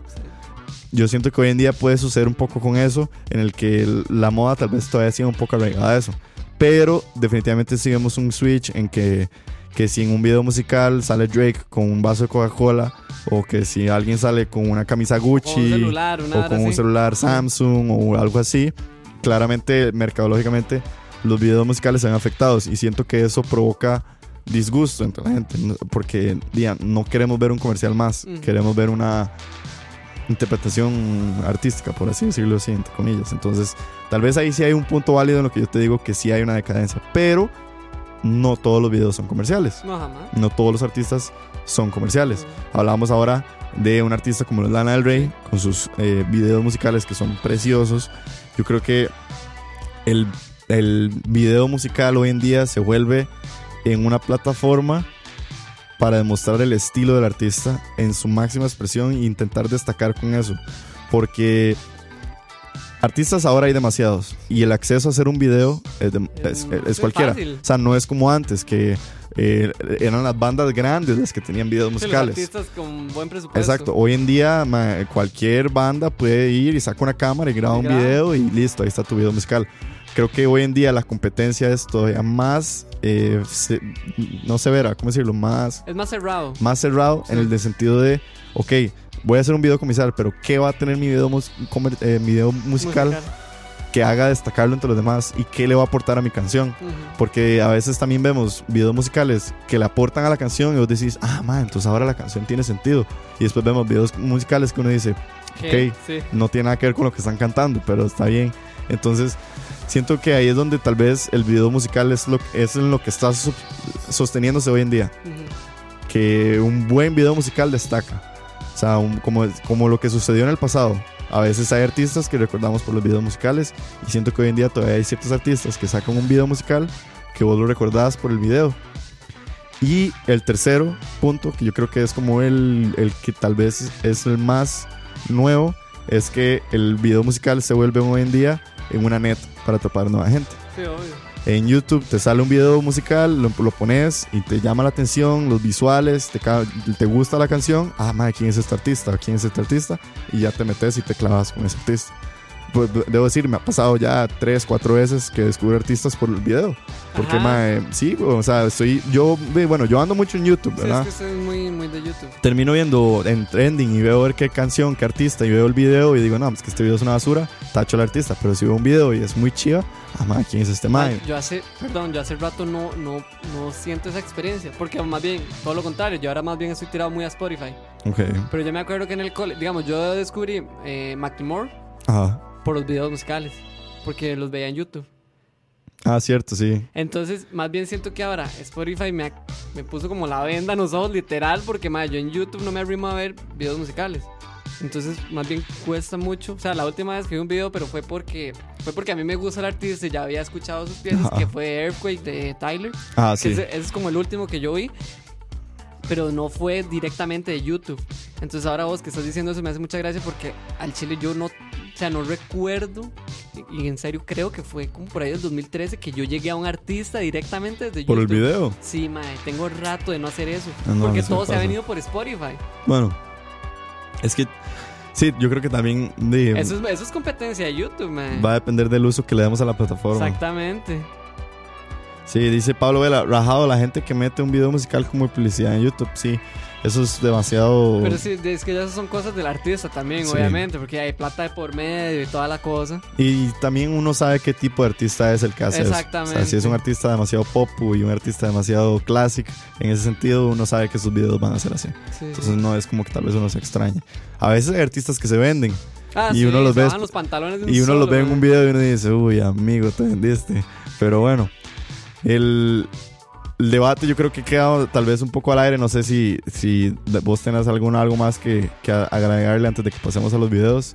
Pero yo creo que el aspecto de bien producidos, de altos presupuestos, de gran calidad, controversiales. Ok, bueno, sí, eso también es un punto Tuanis. Hoy en día los videos musicales también se vuelven en plataformas para mandar un mensaje. Y pueden ser, como decís vos, puede ser un mensaje sumamente controversial o un mensaje, tal vez, creo que se da Sí, muchísimo. también depende del artista, claramente. se da muchísimo, digamos, recuerdo en este momento que creo que Humble de Kendrick Ajá, Lamar Kendrick. es un video que está estúpidamente producido, Es ¿verdad? demasiado bien hecho. Es mae. demasiado pichudo y también es un mensaje controversial. Ajá. Y creo que en su momento, claro, Kendrick, ¿verdad? Es un mega artista, estamos hablando de eso. Pero más el video le ayudó. Porque yo creo que en su momento la canción, se habló muchísimo de la canción por lo pichudo que fue el video. Entonces yo creo que sí podemos hablar de que eh, la controversia, la, una gran producción de un video sí puede ayudar a un artista. Sí.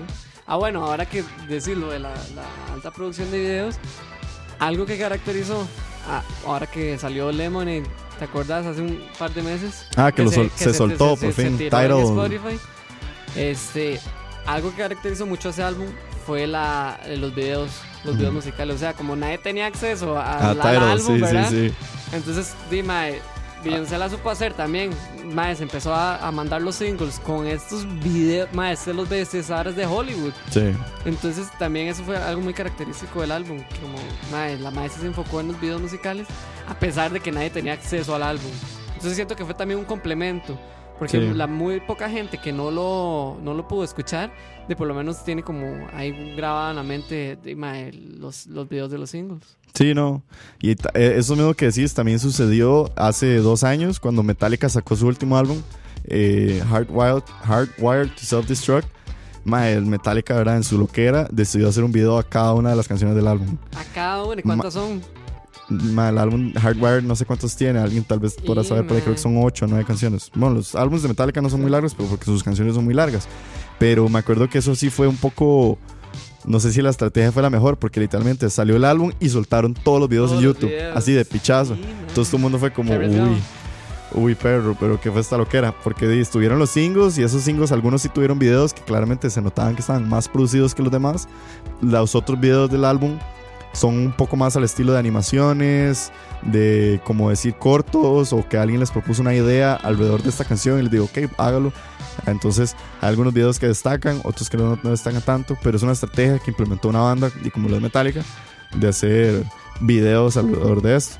Y son bien producidos, ¿sí? O, sea, son, o son Mm. típico de ellos, así como tocando y ya. Hay algunos que son bien malos y, lo, y lástima porque yo creo que de los videos más malos de ese álbum viene de una de las mejores canciones de ese álbum. Uy, qué mal. Entonces uno dice como, ok, el video tal vez te quedó debiendo. Pero digamos, los singles, creo que Mothing to the Flame tuvo muy buen video. pero Fue uno de los principales singles que tuvo el álbum. Entonces se Bueno, lanza. igual las bandas de rock nunca se caracterizaron por eso, entonces Sí. tampoco es como, como que me decepciona, ¿verdad? Exacto, exacto.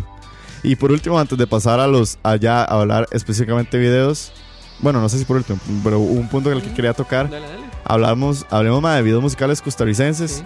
porque creo que también, bueno, y, ah, por si alguien lo está escuchando, el- nosotros estamos en Costa Rica y eh, yo creo que a destacar, principalmente en la historia de los videos musicales de Costa Rica, mencionar que los primeros videos musicales que se dieron en este país fueron muy clásicos de, la- de los ritmos, ¿cómo se le llama? Timbiriche o No, eh, eh, chiqui chiqui. del chiqui chiqui, Sí, ¿verdad? es como ese tipo cumbia. Ajá, que es como esta cumbia vacilona, marfil eh, y todos estos, Sí, un esta- montón de grupos. estas bandas que eran como ¿verdad? Las, las canciones que bailan nuestros tatas. Exactamente, las que ponen en las bodas. Las que ponen en las bodas, el video de Lo Daremos Todo de Italia 90, el, el video de tal vez ya más moderno, pero de Gandhi, del otro gol, que es como una, un footage ahí de, de goles de la Cele y cosas así.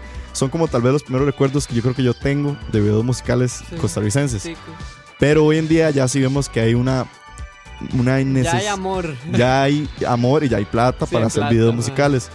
Yo, bueno, les, sí les voy a- yo sé que Dani va a traer una banda que la que hemos hablado y hemos tenido invitado aquí, pero yo sí les voy a decir que los videos de una banda como los Voodoo Ajá. tiene videos super cool. El de elect- el, ¿cómo es? Electric, el video de Electric de Voodoo, chillísima, ma, está, pero es precioso. O sea, usted lo, yo, usted lo pasa en tele o si lo, en su momento lo hubiera pasado en MTV cuando estaba top, la gente dice, ah, man, está, está muy bien.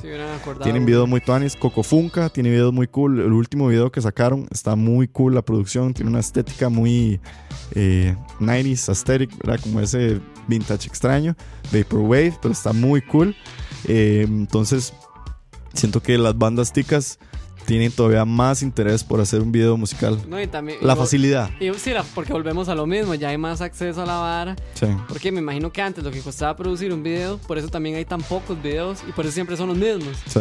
Porque me imagino que había tan poco presupuesto y tan poco acceso, porque también di, no existía MTV aquí, Exacto.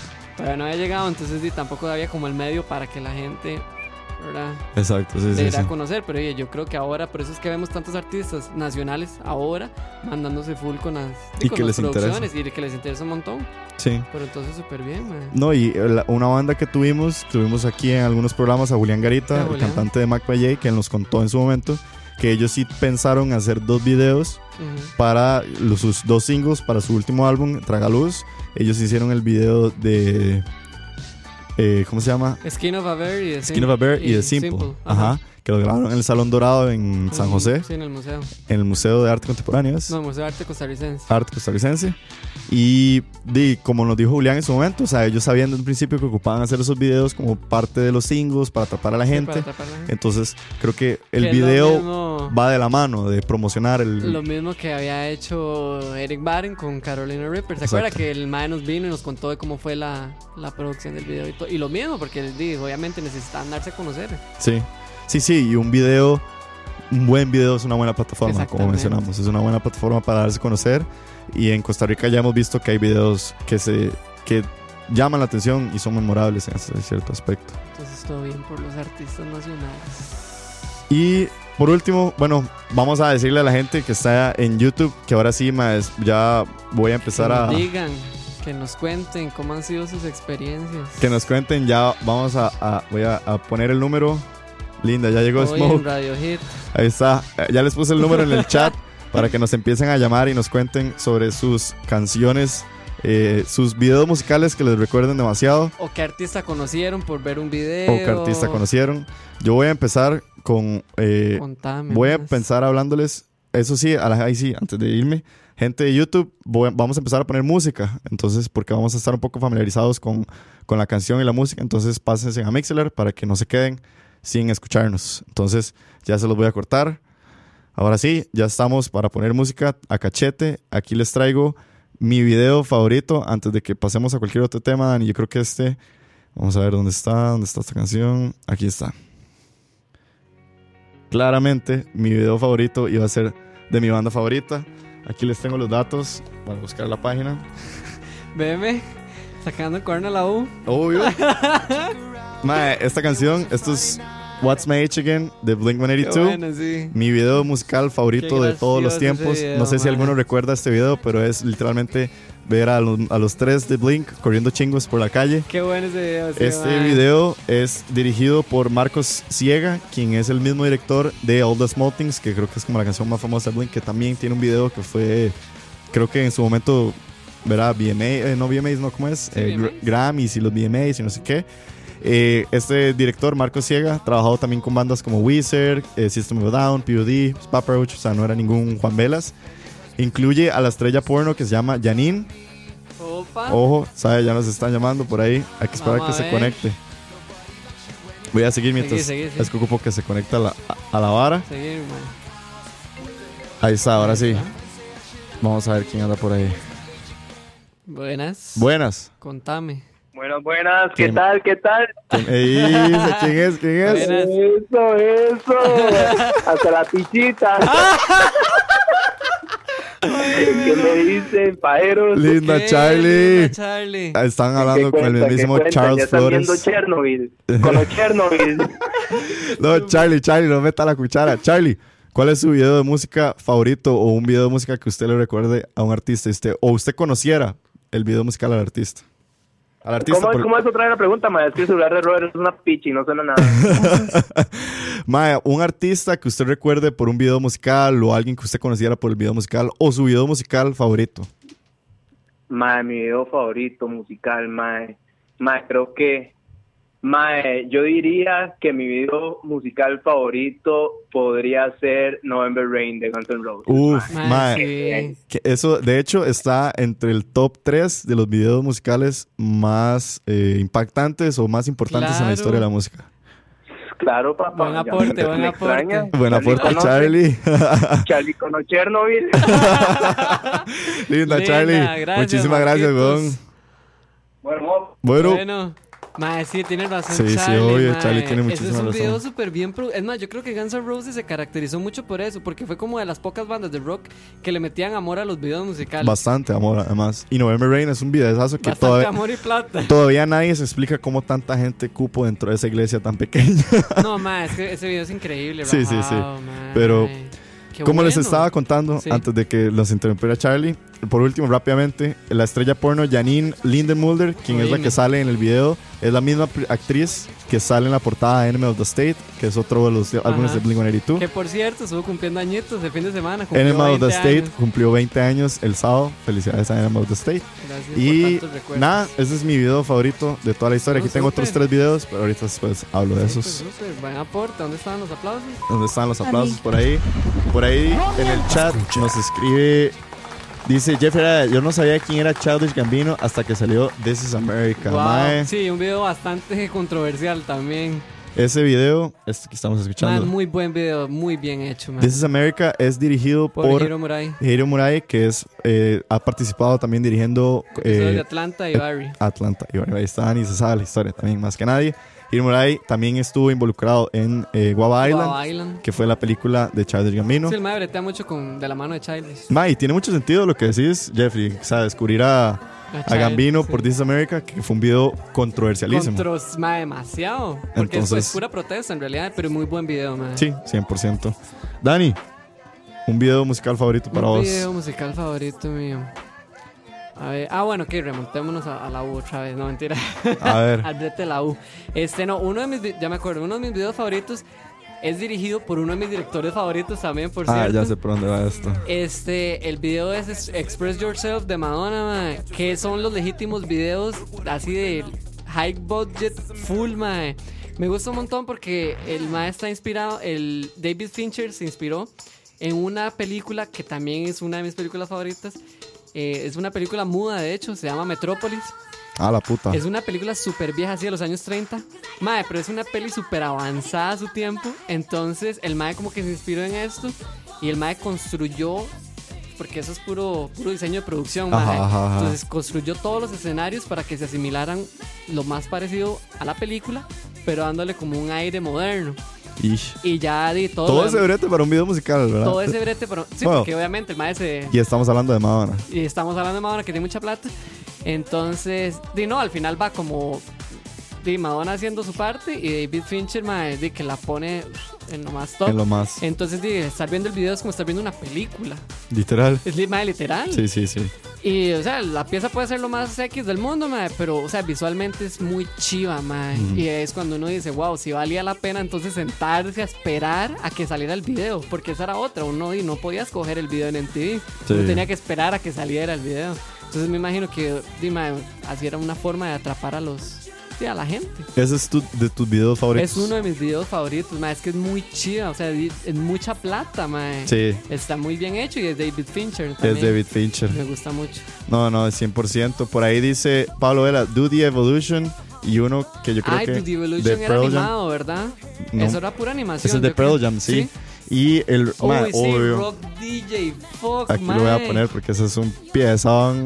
El, el making of the Rock DJ está en YouTube para que lo busquen también. Yo creo que ese es de los videos que me hizo conocer a Robin Williams. Ajá. Yo sinceramente no, no conocía a Robin Williams hasta que escuché Rock DJ. Mae, es Hasta tan que vi el video traumático, súper. Yo me acuerdo carajillo, a mí no me gustaba ver ese video. O sea, me gustaba verlo hasta la parte en la que el mae no se quita la piel. Sí, ya era muy sketchy Pero eso. ya después yo que estoy viendo. Es como el video de el que era súper perturbante, era el video de Around the World de Daft Punk. Ah, mano, que son sí, a mí uno- me gustaba. que eran unos más que suben escaleras y bajan escaleras, suben escaleras. Y todo el video son los más subiendo y bajando escaleras. a mí se me gustaba un montón. Ma, era súper fucked up, pero es que eran como, como alienígenas y luego astronautas y luego bichos raros, entonces, di muy Daft Punk. Pero sí, buen aporte el, Mae, de, el de sí, Pablo. Qué bueno rock DJ. Es Dani. más, eso me acuerdo mucho como, Dele. como, o sea, como los inicios de ver en TV, mae. O Sí. sea, cuando ya estaba carajillo, ver rock DJ para mí es- me lleva así como en TV.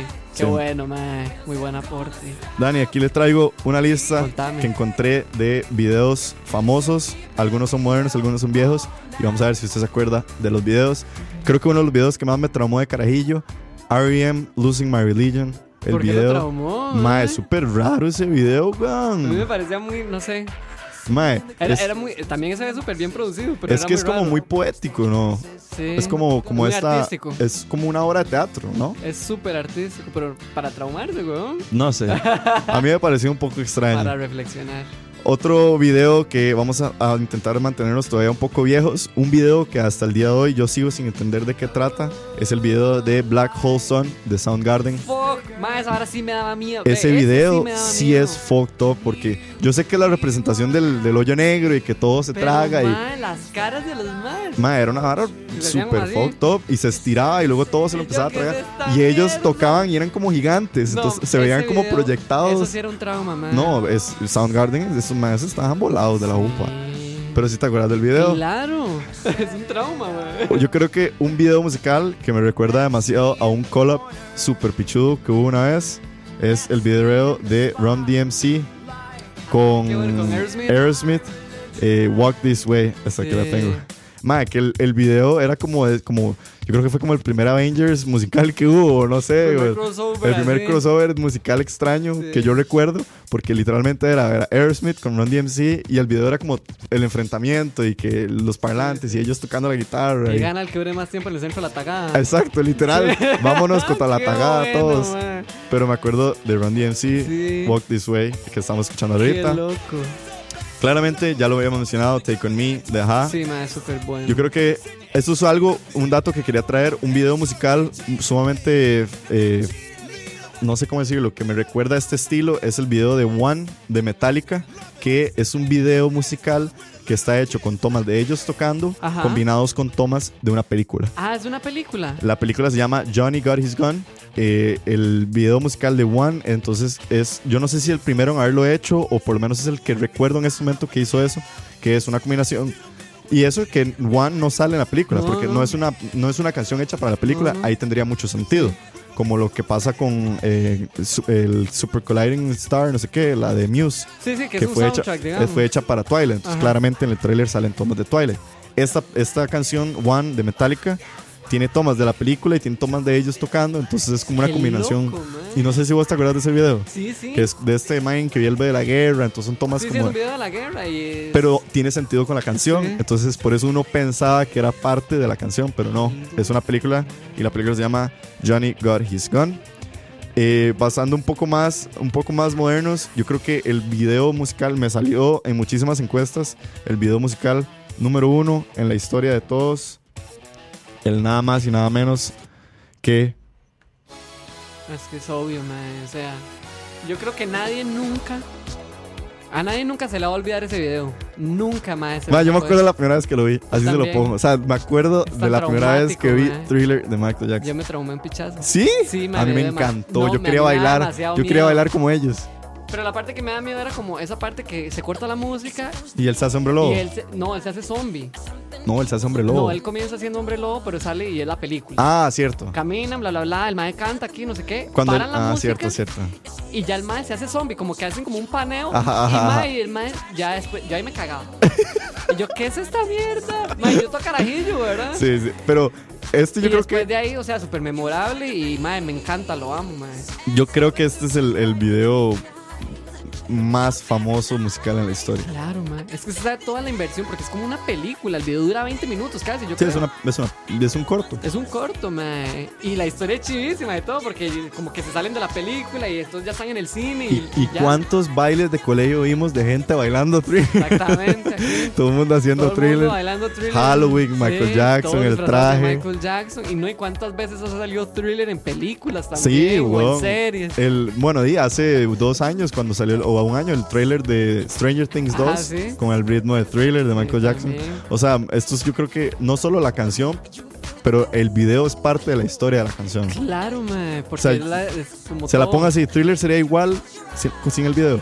No, no. Es más, cuando, o sea, a mí me, cuando yo me pongo a escuchar Thriller, el álbum, y suena Thriller la canción, no puedo dejar de pensar, porque obviamente ya escucho la letra y todo, entonces digo, madre, qué putas el video, ¿verdad? Entonces siento que si Thriller hubiera salido siendo otro video, no es lo mismo. O sin video no hubiera sido lo mismo. O sin video no hubiera sido lo mismo. No, jamás. O sea, y no, no me pasa por la mente. Entonces yo escucho la canción y de aquí va el video, en la mente va, va, va, va, va, va, va, va. Sí, sí. O sea, es parte de. Pero 100%. si no hubieran estado juntas, no, no hubiera sido lo mismo, madre. Hay un dato curioso que es como que la voz de, Vince- de Vincent Price, el mae que dice "Dog, dog, dog, Ah, dog", el que habla al principio. Ajá, ajá, ajá. Él, eso fue, bueno, idea entre Quincy Jones, que fue el productor del disco, Ah, sí. y, y Michael Jackson, para darle como, ¿verdad? El énfasis a la- al nombre de la canción. Ajá, porque obvio. si no, mae, o sea, si no hubiera tenido esa parte Y esa incluso- voz es tenebrosa. Esa, es esa es- parte rajada. Y de ahí fue como que se salió la inspiración para hacer el video. Qué loco, man. Entonces fue demasiado chiva, mae. O sea, y no sé qué les pasaba por la mente. Y si se ponen a ver thriller, hay un pequeño detalle que se le fue ahí al camarógrafo. Este, cuando ya llegan a la parte del cementerio, Ajá. obviamente, como es, en, eh, Un es- set. Es, un set, se ven las luces en el techo. Eso sale en Jeta. el video, mae. Ah, no lo había visto, Tienen que playa. poner la atención cuando Michael y la Mae van caminando, hacen como corte A al cementerio y como que se hace un zoom, o sea, como que es un zoom out, entonces se ve el plano general y arriba están las luces del Todos, set. todos corriendo a buscar el video de thriller. Entonces, para- si van a ver thriller, para que le pongan atención, mae. Así es. Este es, bueno, ahí yo creo que vayan a ver thriller y el video musical más famoso Yo de la creo que ver thriller una, una vez al día es bueno para la salud, No, no. quita el cáncer y, y aumenta la esperanza de vida. Porque es demasiado bueno. Un aporte que nos trae Paula dice The Kill, inspirado en The Shining. Esta es la canción de 30 Seconds to Mars. Ajá. Sí, claro, ma, este video yo me acuerdo, eso sí es sí, full MTV. Ver a. Ese video es como amarillito, ¿verdad? Como, Sí, como es- cálido, es así The como Shining. un tono cálido. Es The Shining, o sea, es ver a 30 Seconds to Mars metidos en el set de The Shining. Entonces ellos están como en el hotel y viven como las mismas experiencias que se viven en la película de The Shining. Sí. Entonces me acuerdo que era muy icónico. Claro, se ayudaron del factor de la película, Ujú. que entonces le disparó muchísimo. Pero no no, no son los primeros en hacer eso, porque Robbie Williams, hablando de Rock DJ, Ojo. eh, el video del Tripping, que es una pieza muy buena, el video también era súper traumático porque está inspirado en The Shining. Y más recientemente, Arctic Monkeys, Arctic cuando Monkeys. sacó 4 out of 5, está inspirado en The Shining The también. Shining. Entonces yo creo que, que Es hace- un recurso. Ajá, es un recurso y muy bien hecho porque madre, The Shining es, es increíble también. Sí, no, The Shining es un gran. Entonces- Y creo que estos videos le hacen honor en, a, Ajá, a esa peli. A esa peli, entonces todo bien. Siguiendo- Buen aporte. Buen aporte, Pau. Siguiendo con nuestros. Aquí vengo con una lista un poco ya más moderna.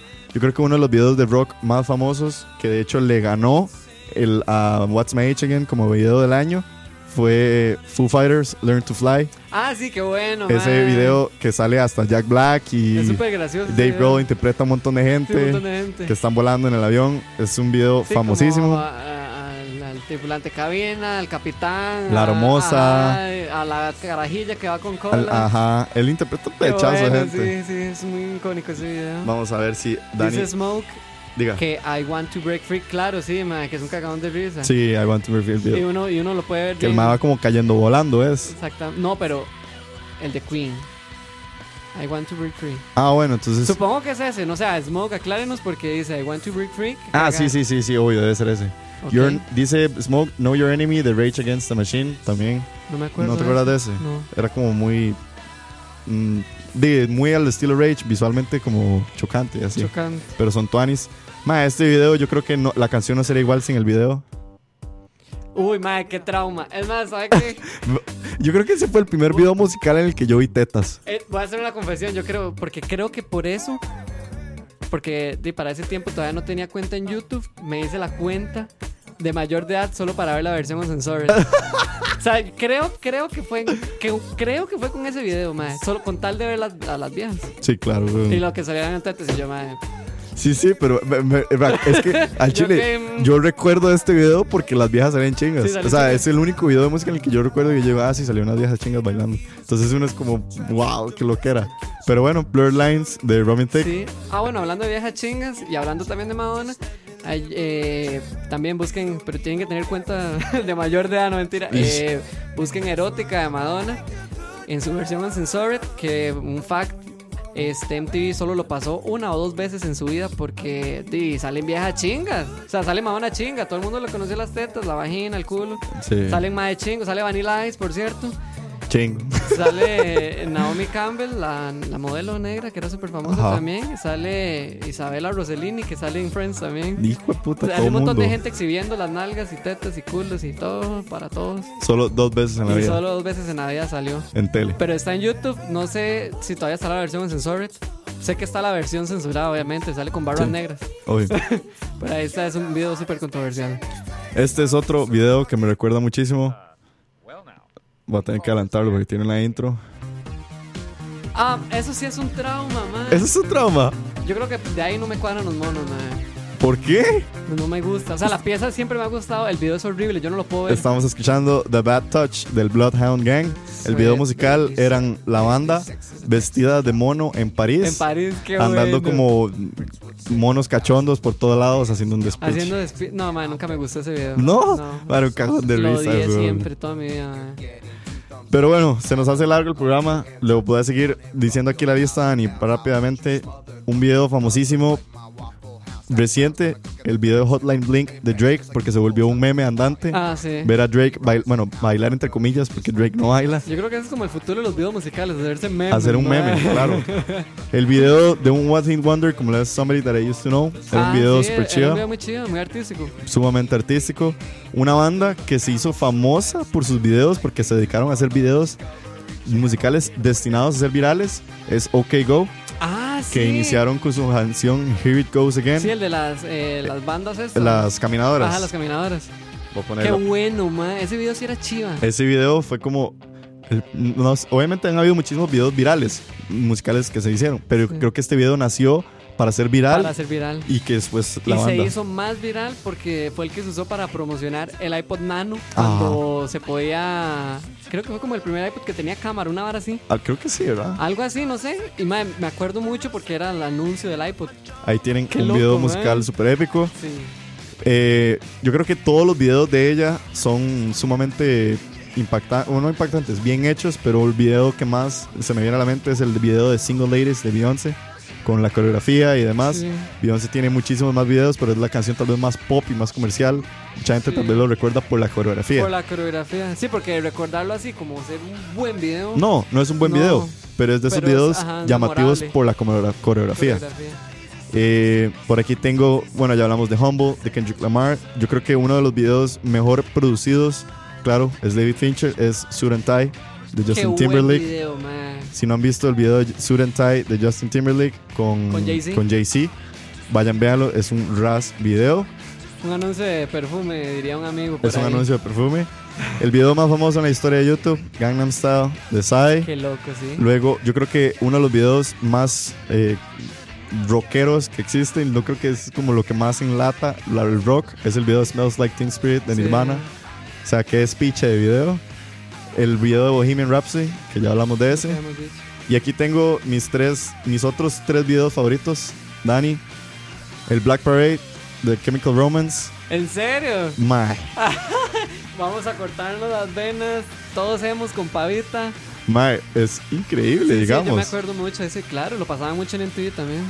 Ese video era pichudísimo. El video de Without Me de Eminem. De Eminem. Eminem creo que se volvió en algún momento un artista famoso por sus videos. Sí, por, la, por hacer parodias, burlas, Sí. chotas. Y el último dato que les traigo, que les había dicho, el último Oh. video que me impresionó o que lo vi por completo, que usted me preguntó, "Ma, ¿cuál fue el último video que usted vio en YouTube? Porque usted quería verlo por completo. Ujú. Fue el video de eh, Bad Boy, de esta chica, eh, No, Bad Guy. Bad Guy, de, Billie, Eilish, que debo decir es un muy buen video. Sea, Sí, no, está súper es bien un video súper bien hecho. Billie Eilish se nota, no sé exactamente quién es el, el director, creo que es un man nuevo y demás. Eh, Bad Guy de Billie Eilish, vayan a verlo. Es un, Sí, está muy bien un hecho. video muy cool, una estética muy al estilo de ella, un poco perturbante, muchos cortes rápidos y loqueras, pero siento que está muy bien hecho. Wow. Y esos son el, el, el reel que les traía. Esa es la galeta. Dani, no sé si vos tenés algún otro que quieras aportar o... Eh, mae, no, como te comenté, el último video que vi fue Earthquake de Tyler the Creator, que es un Ah, video sí. súper loco. Está muy bien hecho también. Está muy bien hecho. Eh, Es vacilón, pero sí, eh, así como que, como que ya sentarme a ver videos en YouTube, mae, es tarea difícil. Estaría difícil. Al chile, sí, ¿cómo, cómo ha cambiado uno? Porque yo me acuerdo al chile llegar y sentarme a ver en TV y ya luego llegar y sentarme a buscar en YouTube y ya ahora ni siquiera... Sí, no. Y es súper sad, mae, porque, di, no sé, es, par- es parte de un artista, es parte de, di, es parte de la música, mae, los videos. Entonces, di, ojalá que nunca muera, no mentira. No, no. Los te quiero mucho, artistas, nunca, nunca dejen de hacer videos. No creo que los videos musicales No, vayan no, a no, se desaparecer. van a transformar. Se van a transformar, pero siempre va a tener esa necesidad, como dijimos, comercial o ya sea que- de viral o de... Lo que más importa aquí es que nunca deje de perder el significado, digamos, que creo que es el, lo, que significa un video musical, que es, bueno, aparte de recordar al artista, es literalmente, dimos, meterlo a uno en un mundo en- por minutos nada más. Sí. Que si uno se pone a ver, di, un- si un buen video musical, o sea, está bien hecho y cuenta una historia, madre, literalmente el- el- es meterlo a usted 3, 4, 5 minutos en ese mundo y luego sacarlo. Sí, Que yo creo que esa es como la magia de los videos musicales, madre. 100% no. Bastante de acuerdo Y ojalá que nunca pierdan ese sentido. y ojalá que nunca pierdan ese sentido. Dani, se acabó la hora de la paja. ¿Acabó? Voy a regresar para que la gente en YouTube nos pueda escuchar. Muchísimas gracias a todas las personas que nos acompañaron el día de hoy, a la gente que nos está acompañando en Mixler, a los Patreons que los vamos a hacer correr por ahí en la, por la pantalla. Muchísimas gracias Sí, a todos muchas ustedes. Gracias a todos, se quedaron pegados. Se quedaron pegados. Vamos a ver. Se quedó pegada la pantalla. Pero bueno, Problemas de producción. problemas de producción. Gracias a los, a los Patreons. Ustedes saben quiénes son. Muchísimas gracias a todos ustedes. A la gente que nos estaba escuchando en Mixler. A la gente que nos está escuchando en Spotify. Eh, o en la página web. En la presa. En la choza. En el brete. Donde sea. Muchísimas gracias. Esperemos que le hayan pasado super tuanis. Por ahí los últimos comentarios de videos dice Pablo Vela Sabotage de Beastie Boys. Un video Ay, famosísimo. bueno, sí. Y el primer video donde vi tetas es Rasta Mandita de Molotov, dice Jeffrey Bueno, igual los videos de Molotov siempre fueron súper controversiales también. man. Sí, sí, eso sí. Gracias a todas las personas que nos escucharon, a Cristian, a Salvador, a Smoke, Alan, Todd, Jeffrey, Noso y Bot, Jeffrey Alfaro, así de Díaz, Pablo Vela, demás personas que nos escuchan siempre. Muchísimas gracias a todos ustedes. Esto fue la hora de la paja número 44. Dani, gracias a vos. Sí, buenas noches a todos, a los Patreons, pura vida. Este, a los demás escuchas, gracias también. Hoy, hoy fueron, hoy no fue la hora de la paja, hoy fueron dos horas de paja. Hoy fueron las dos horas de la paja porque buchones.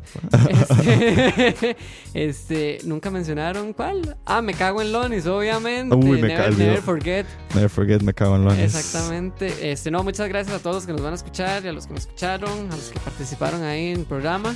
Buenas noches a Rob, a Kevin, por allá antas. Y listo, vámonos. Decirle a la gente que eh, nos quedan tres episodios. ¿Cómo? Entonces, ¿Sí? ¿Se va a revelar ese secreto? De, más, sí, sí. escucha. Nos quedan tres episodios para cumplir un año de la hora de la paja. Entonces ahí vamos a ver si estamos haciendo algo especial. A ver si les podemos, ojalá, traer algo chiva, diferente. Pero si no, para que sepan que nada más estamos a tres semanas de De cumplir cumplir un año. un año de estar con aceptamos ustedes. regalos, este, ya sea, mm, eh, no sé, en efectivo, material, este, vamos a hacer una lista de compras en ¿dónde? varas? Sí, en Semaco. en Semaco y en Vértigo Sí. y en eh, Aceptamos saleros, servilletera. ajá, sí, yo necesito un pichel, un coffee maker. No, no, no, no. Pero bueno, ya saben, en un- tres semanas cumplimos un año, entonces esperamos tenerles algo bonito y tuanis. Gracias, Sí. pajeros. Gracias a todos. Gracias a todos. Esto que vamos a escuchar ahora es Man Eater de Daryl Hall Uy, and John. Oates. Nos vemos. Feliz semana. Pásenla increíble. Chao. Escucha.